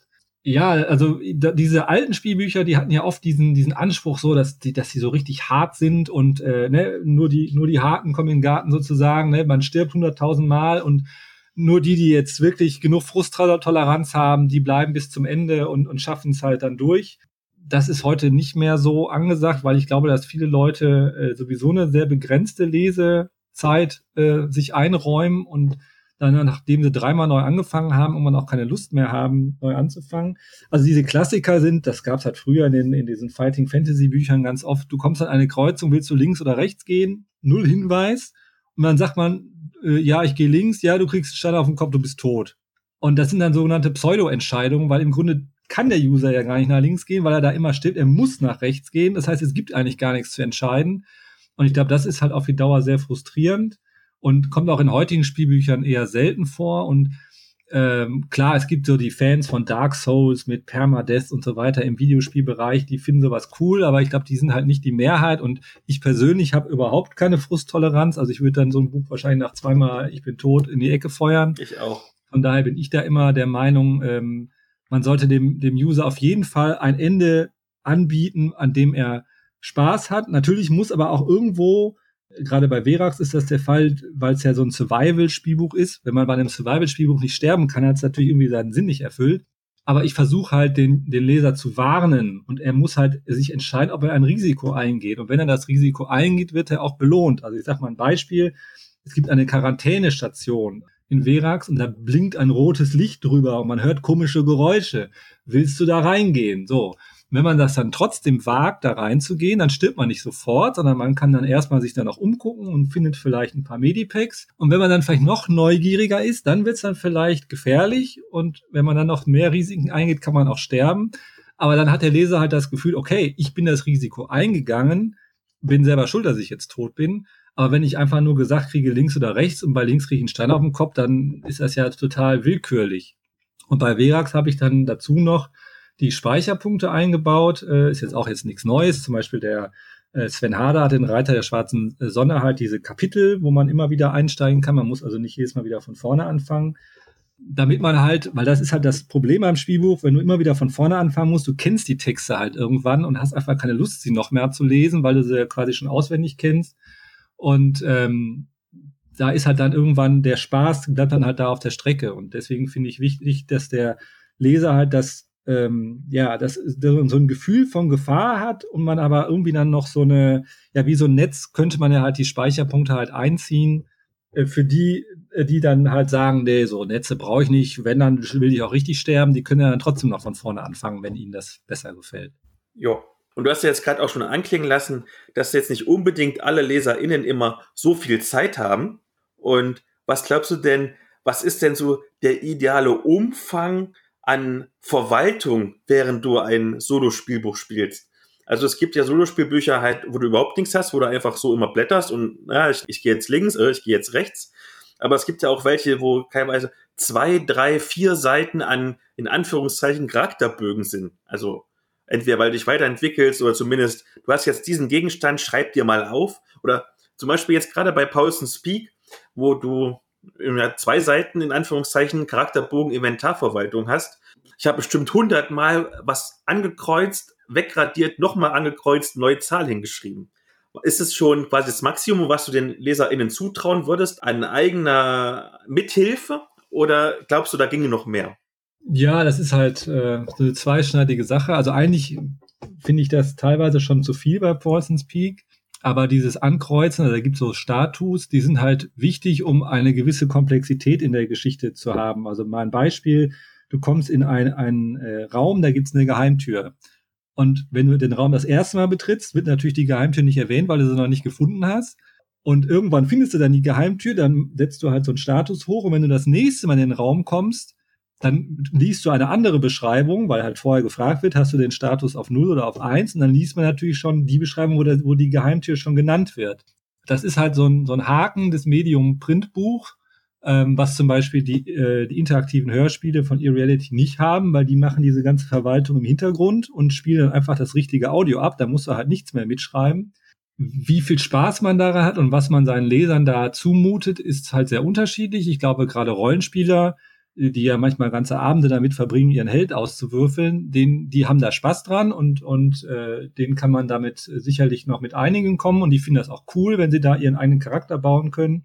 Und ja, Leute, die jetzt sowas noch nie hatten, für die ist das vielleicht eine Hürde, wo die dann sagen, oh Gott, vier Seiten äh, äh Charakterbogen, was muss ich denn hier machen? Und zwölf Seiten Regeln und oh nee, das ist mir zu anstrengend und dann hast du sie verloren.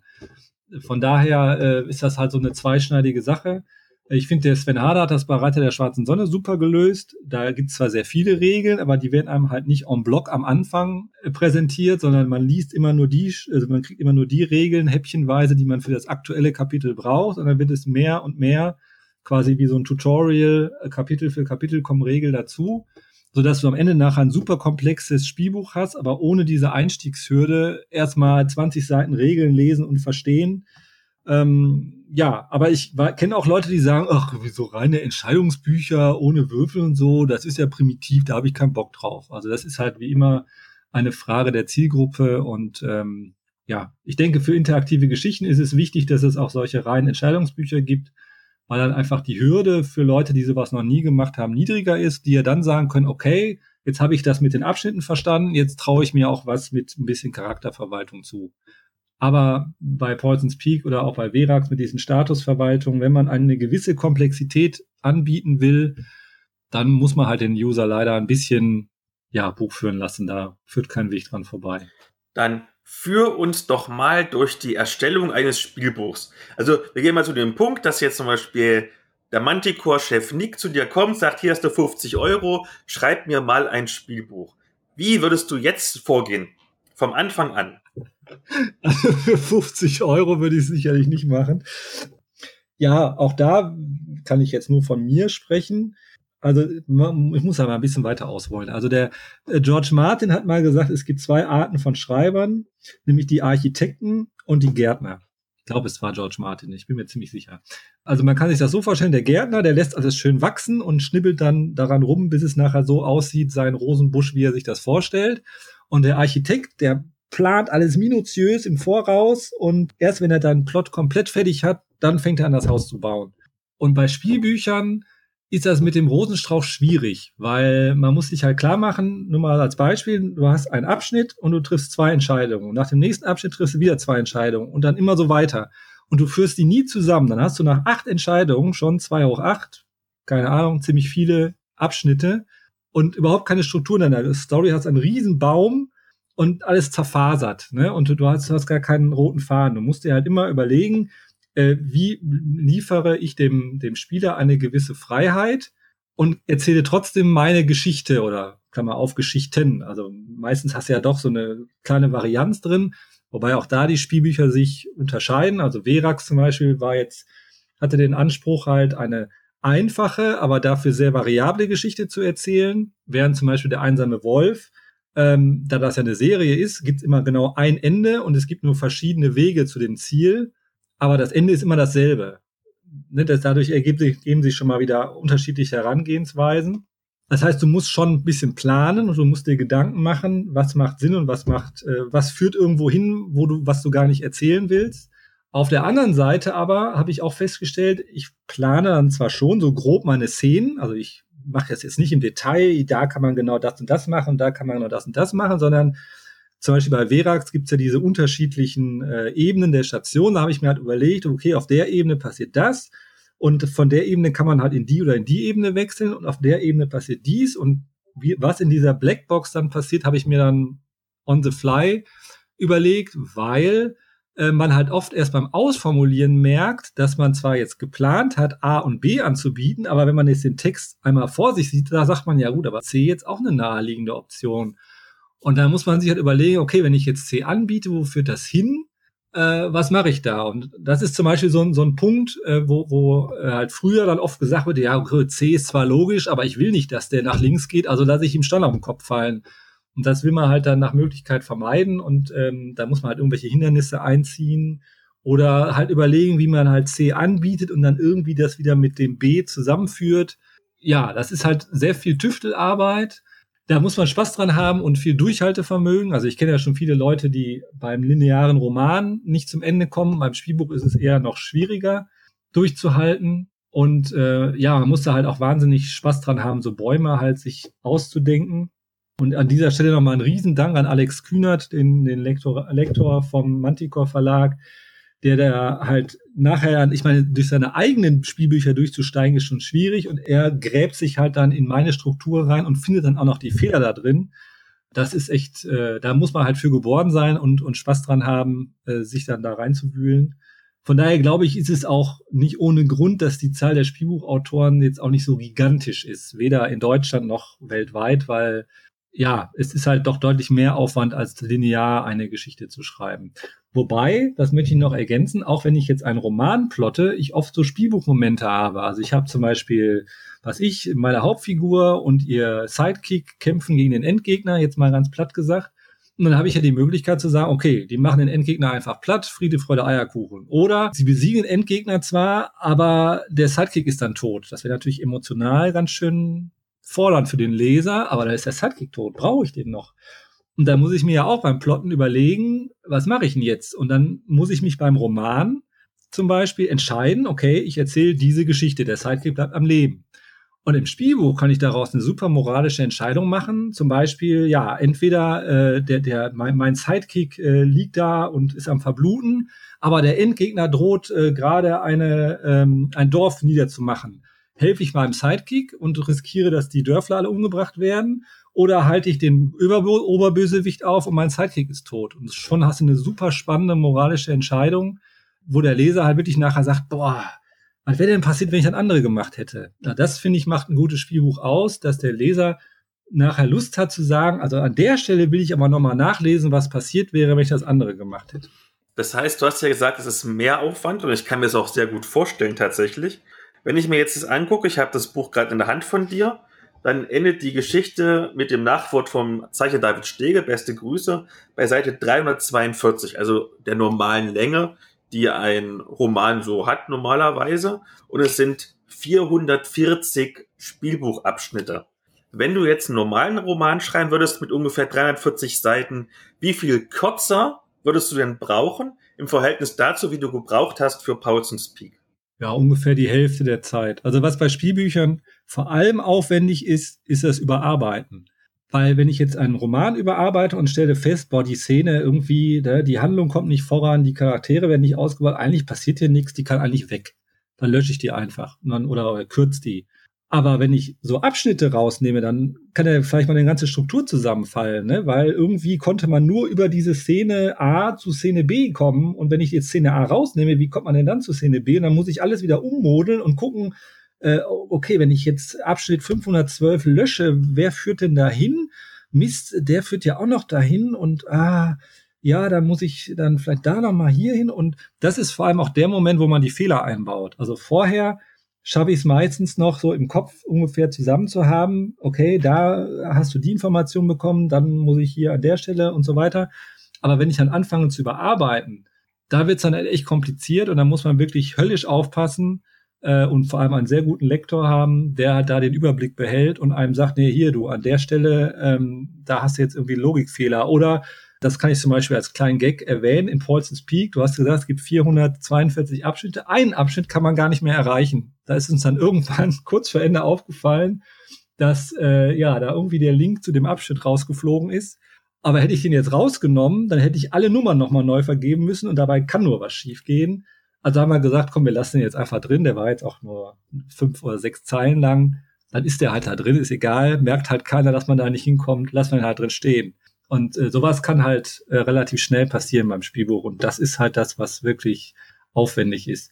Und was halt auch sehr schwierig ist, was man ja auch noch bedenken muss, äh, man muss ja auch die Story von der Logik her richtig erzählen. Also nehmen wir mal an, du triffst eine Entscheidung, willst du links oder rechts gehen? Und links triffst du Frau Müller, kriegst sie beschrieben, wie sie aussieht, die stellt sich dir vor, man kennt jetzt Frau Müller und dann liest man weiter, weiter, weiter und kommt irgendwann Abschnitt Z. So. Oder, oder man geht rechts rum und trifft äh, Frau Müller nicht, hat die also noch nie gesehen. Und jetzt kommt man zu Abschnitt Z und bei Abschnitt Z taucht Frau Müller wieder auf. Da muss ich aber wissen, aha, halt, der ist ja bei Abschnitt B gegangen oder Abschnitt A gegangen, der kennt Frau Müller schon, da muss ich jetzt einen anderen Text einblenden, wo, äh, weil er kennt Frau Müller ja schon. Also sagen die, ah, hallo Frau Müller, schön Sie zu sehen. Während bei dem anderen muss ich jetzt Frau Müller beschreiben und die lernen sich erst kennen. Und dann geht's wieder zusammen weiter. Und äh, das ist unheimlich schwer, weil man als Autor weiß man ja, wer Frau Müller ist. Aber man muss halt dran denken, dass der Leser, wenn er genau diesen Weg gegangen ist und an der Stelle ankommt, Frau Müller noch nicht kennt. Und da schlägt halt die Betriebsblindheit, die man als Autor sowieso irgendwann mal hat, äh, noch umso stärker zu. Und deswegen ist halt vor allem das Überarbeiten bei Spielbüchern wahnsinnig aufwendig. Und wenn du jetzt so viele Abschnitte hast, wie du 440 bei Pausen Speak, der Sven Harder hat ja irgendwie mit Reiter der schwarzen Sonne das dickste Spielbuch aller Zeiten gemacht, mit, weiß ich nicht, 1200 Abschnitten oder so. Und du hast ja auch gerade gesagt, dass es zum Beispiel einen Lehrabschnitt gibt. Wie sorgt man denn dafür, dass es möglichst nicht passiert, dass es Sackgassen oder sowas gibt? Hast du zum Beispiel ein riesengroßes Whiteboard, wo du dir jeden Punkt aufmalst mit allen Verzweigungen? Oder dass du, weiß ich nicht, äh, so mit, mit Bindfäden und Stecknadeln dir den ganzen Baum äh, visualisierst. Das würde ich gerne sehen, ja. Das sieht dann wahrscheinlich aus wie ein Spinnennetz. Also der Sven hat das so gemacht, er hat ja seine 1200 Abschnitte in Kapitel eingeteilt, sodass man also, nachdem man Kapitel 1 gespielt hat, das ist quasi, sind wie, wie so mehrere Minispielbücher, die man nacheinander spielt, hat dadurch halt die Struktur ein bisschen aufgebrochen tatsächlich habe ich das größtenteils äh, im Kopf. Also ich benutze das Schreibprogramm Scrivener. dann kann man halt jeden Abschnitt, ist dann, also wie, wie, wie man das vom Windows Explorer kennt, so dann hat man so eine Baumansicht und jede, wie beim Windows Explorer, so eine Datei ist jeder Abschnitt halt, oder auch ein Kapitel, wenn man jetzt einen normalen Roman schreibt, ist halt da ein Eintrag und die kann man auch untereinander verlinken. Und äh, immer wenn ich halt am Ende eines Abschnitts äh, sage, okay, mach dies, dann liest da weiter und wenn das, dann mach da weiter, dann lege ich diese Abschnitte schon an. Und dann sehe ich schon, okay, die haben, das kann man bei Scrivener sehen, ob die schon Text haben oder nicht. Das heißt, ich sehe in diesem, in der Baumstruktur da direkt, oh, okay, da ist noch ein Abschnitt ohne Text. Und was man natürlich, also das habe ich auch vom Sven gelernt, der eh mein großer Mentor ist, was Spielbücher angeht. Was ich natürlich nicht mache, ist, dass die von Anfang an Nummern haben. Weil natürlich habe ich keine Ahnung mehr, was ist Abschnitt 512, wenn ich 1200 Abschnitte habe, sondern die haben Codenamen. Äh, ich komme ja aus der IT, also ich bin ja gelernter Programmierer das klingt ja bei mir wie so eine klassische Funktion aus dem Programm irgendwie, äh, was weiß ich, Solve Paulsons Riddle with Sid zum Beispiel. Ne? So ist halt Englisch, keine Ahnung, ich bin halt Programmierer, da kommt das halt daher. Das heißt, ich habe hier an der Stelle das, das Rätsel von Paulson's Peak gelöst und Sid ist dabei. Und eine andere Abschnitt heißt halt dann Solve Paulson's Riddle without Sid. Und dann weiß ich sofort, wenn ich den, den Abschnitt sehe, aha, in dem Abschnitt passiert das und das. Genau, und dadurch kann man das halt vermeiden, wie das andere Autoren machen. Ich kenne auch äh, befreundete Autoren, die machen das alles in Word. Keine Ahnung, wie die den Überblick behalten.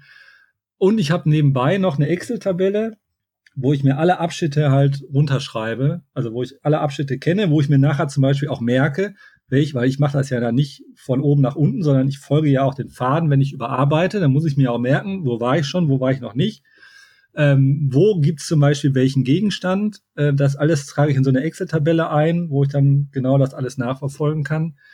Und dann nochmal große äh, Kudos für Alex Kühnert. Der zeichnet dann wirklich so ein Ablaufdiagramm am Schluss, also beziehungsweise im Lektorat, wo ich dann zum ersten Mal visuell dann sehe, was ich da wirklich gebaut habe mit so einem äh, ja so einer so ein Business Logic Diagramm wo man dann genau sehen kann, wie alles abläuft und findet auch so dann meistens auch noch Fehler, wo er gesagt hat, ja, hier an der Stelle, äh, da kommt man aber gar nicht hin.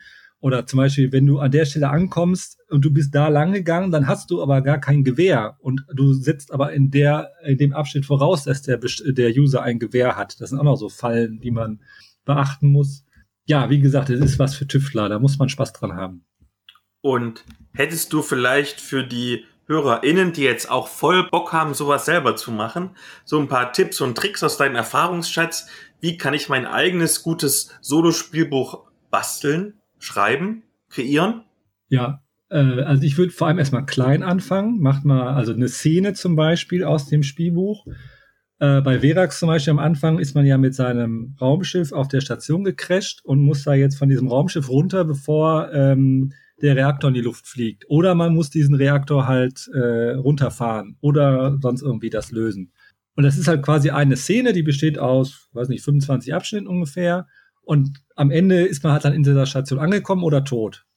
Und das ist halt erstmal so eine, so eine Szene, wo man das mal ausprobieren kann, äh, schon mal ein Gefühl dafür kriegt, wie komplex sowas werden kann. Und äh, dann muss man sich halt überlegen, ob man vielleicht beim ersten Gehversuch direkt mit irgendwelchen Fähigkeiten und Kampfsystemen und so weiter anfängt oder erstmal nicht vielleicht einfach mal so ein Entscheidungsbuch macht. Und ich habe ja jetzt für Irreality, also bei diesen Hörbüchern, haben wir ja jetzt mit Autoren zusammengearbeitet, die sowas noch nie gemacht haben. Und da habe ich auch gemerkt, es gibt halt die einen, die sagen, nee, also mit Variablen und so, das ist mir alles zu kompliziert. Ich mache so ein einfaches Entscheidungsbuch und, und die anderen sind direkt in die Vollen gegangen und haben gesagt, so an der Stelle, da findet man den Gegenstand, das merke ich mir und so und so. Und ähm, da hat halt jeder seinen, ja, so sein, sein Einstiegslevel, wo er halt sagt, okay, ich will direkt äh, es kompliziert machen oder ich mache es mir erstmal einfach. Ja, und nicht zu, nicht zu ausufern. Man kann ja dann immer noch Szenen hinten dranhängen.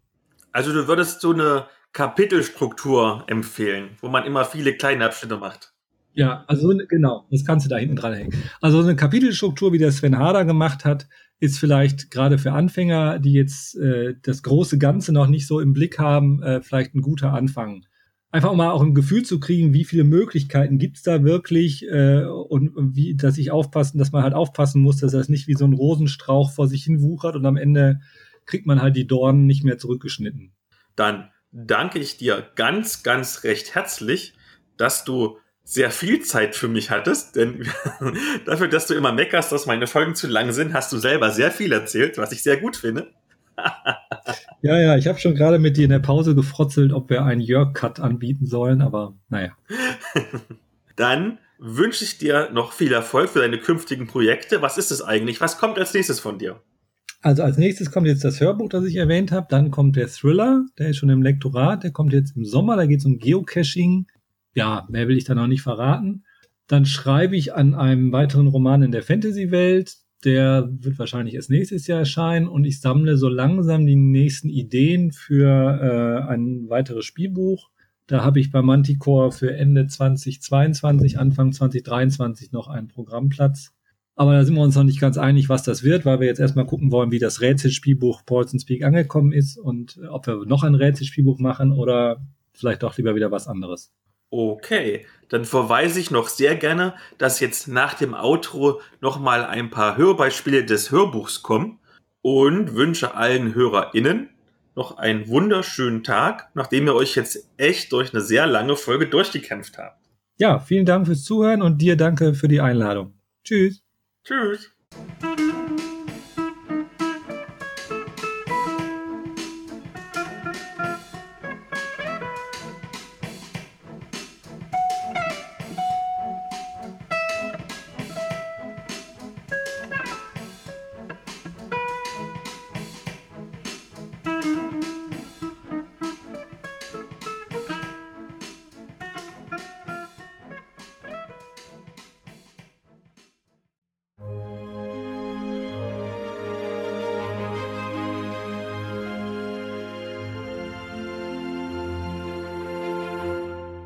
Nasja weckte mich recht grob, als wir an der Reihe waren, ließ mich an den Resten des Feuers zurück und machte allein einen Rundgang um das Lager.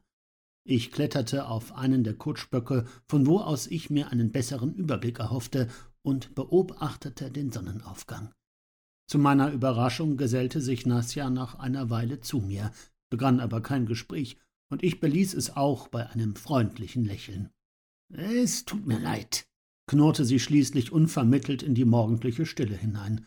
Mein Halbbruder hat mir von den Foltermethoden erzählt, die diese Syndikatshexe anwendet. Da hätte wohl wirklich jedermann geredet.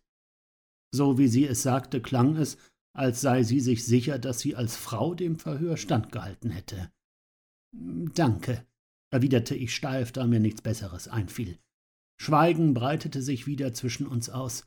Die Entschuldigung ehrte sie zwar, ich hatte allerdings keineswegs vergessen, dass sie mich im Verlies des Syndikats mir selbst überlassen hatte.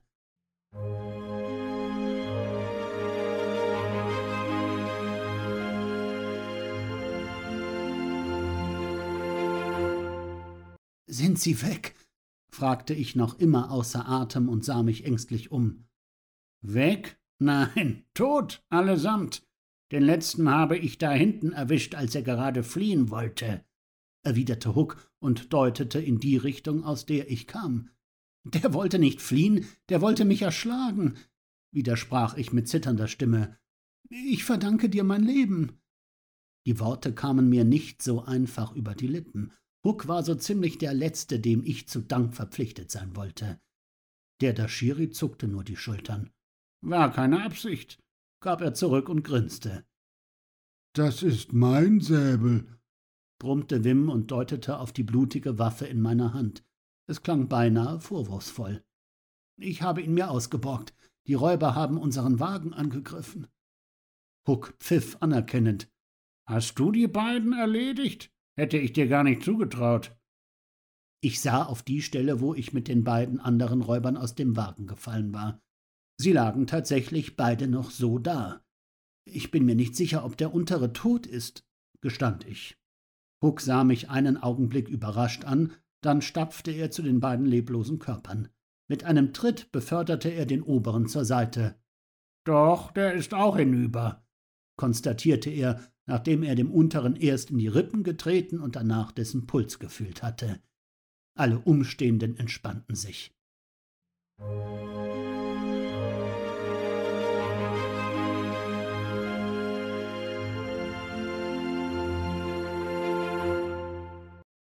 Ich nickte immer öfter ein und fuhr auf, als Huck schließlich allein zu uns kam. Wo ist Wim? fragte Dalaga. Beim Stall. Er behält den Platz im Auge. Ist sowieso besser, wenn wir nicht alle hier oben sind. Außer der Treppe gibt es keinen Ausgang, gab Huck zurück. Was habt ihr herausgefunden? wollte Nasja wissen. Huck verzog den Mund. Nichts Gutes. Der Junge ging nach dem Essen zu einem Haus nahe dem Nordtor. Beinahe ein Palast, drei Stockwerke, große Fenster, edle Vorhänge. Ich nehme mal an, es gehört einem der Minenbesitzer. Der Junge verschwand in den Stallungen. Ich habe versucht, einen Blick ins Innere zu werfen, aber das ist mir nicht gelungen. Auf jeden Fall sind da Syndikatsmeuchler. Zwei kamen zum Pissen auf den Hof. In den Stallungen habe ich zwei Dutzend Nobus gezählt. Keine Ahnung, wie viele zu den Meuchlern gehören. Einige Wachen laufen auf dem Hof herum.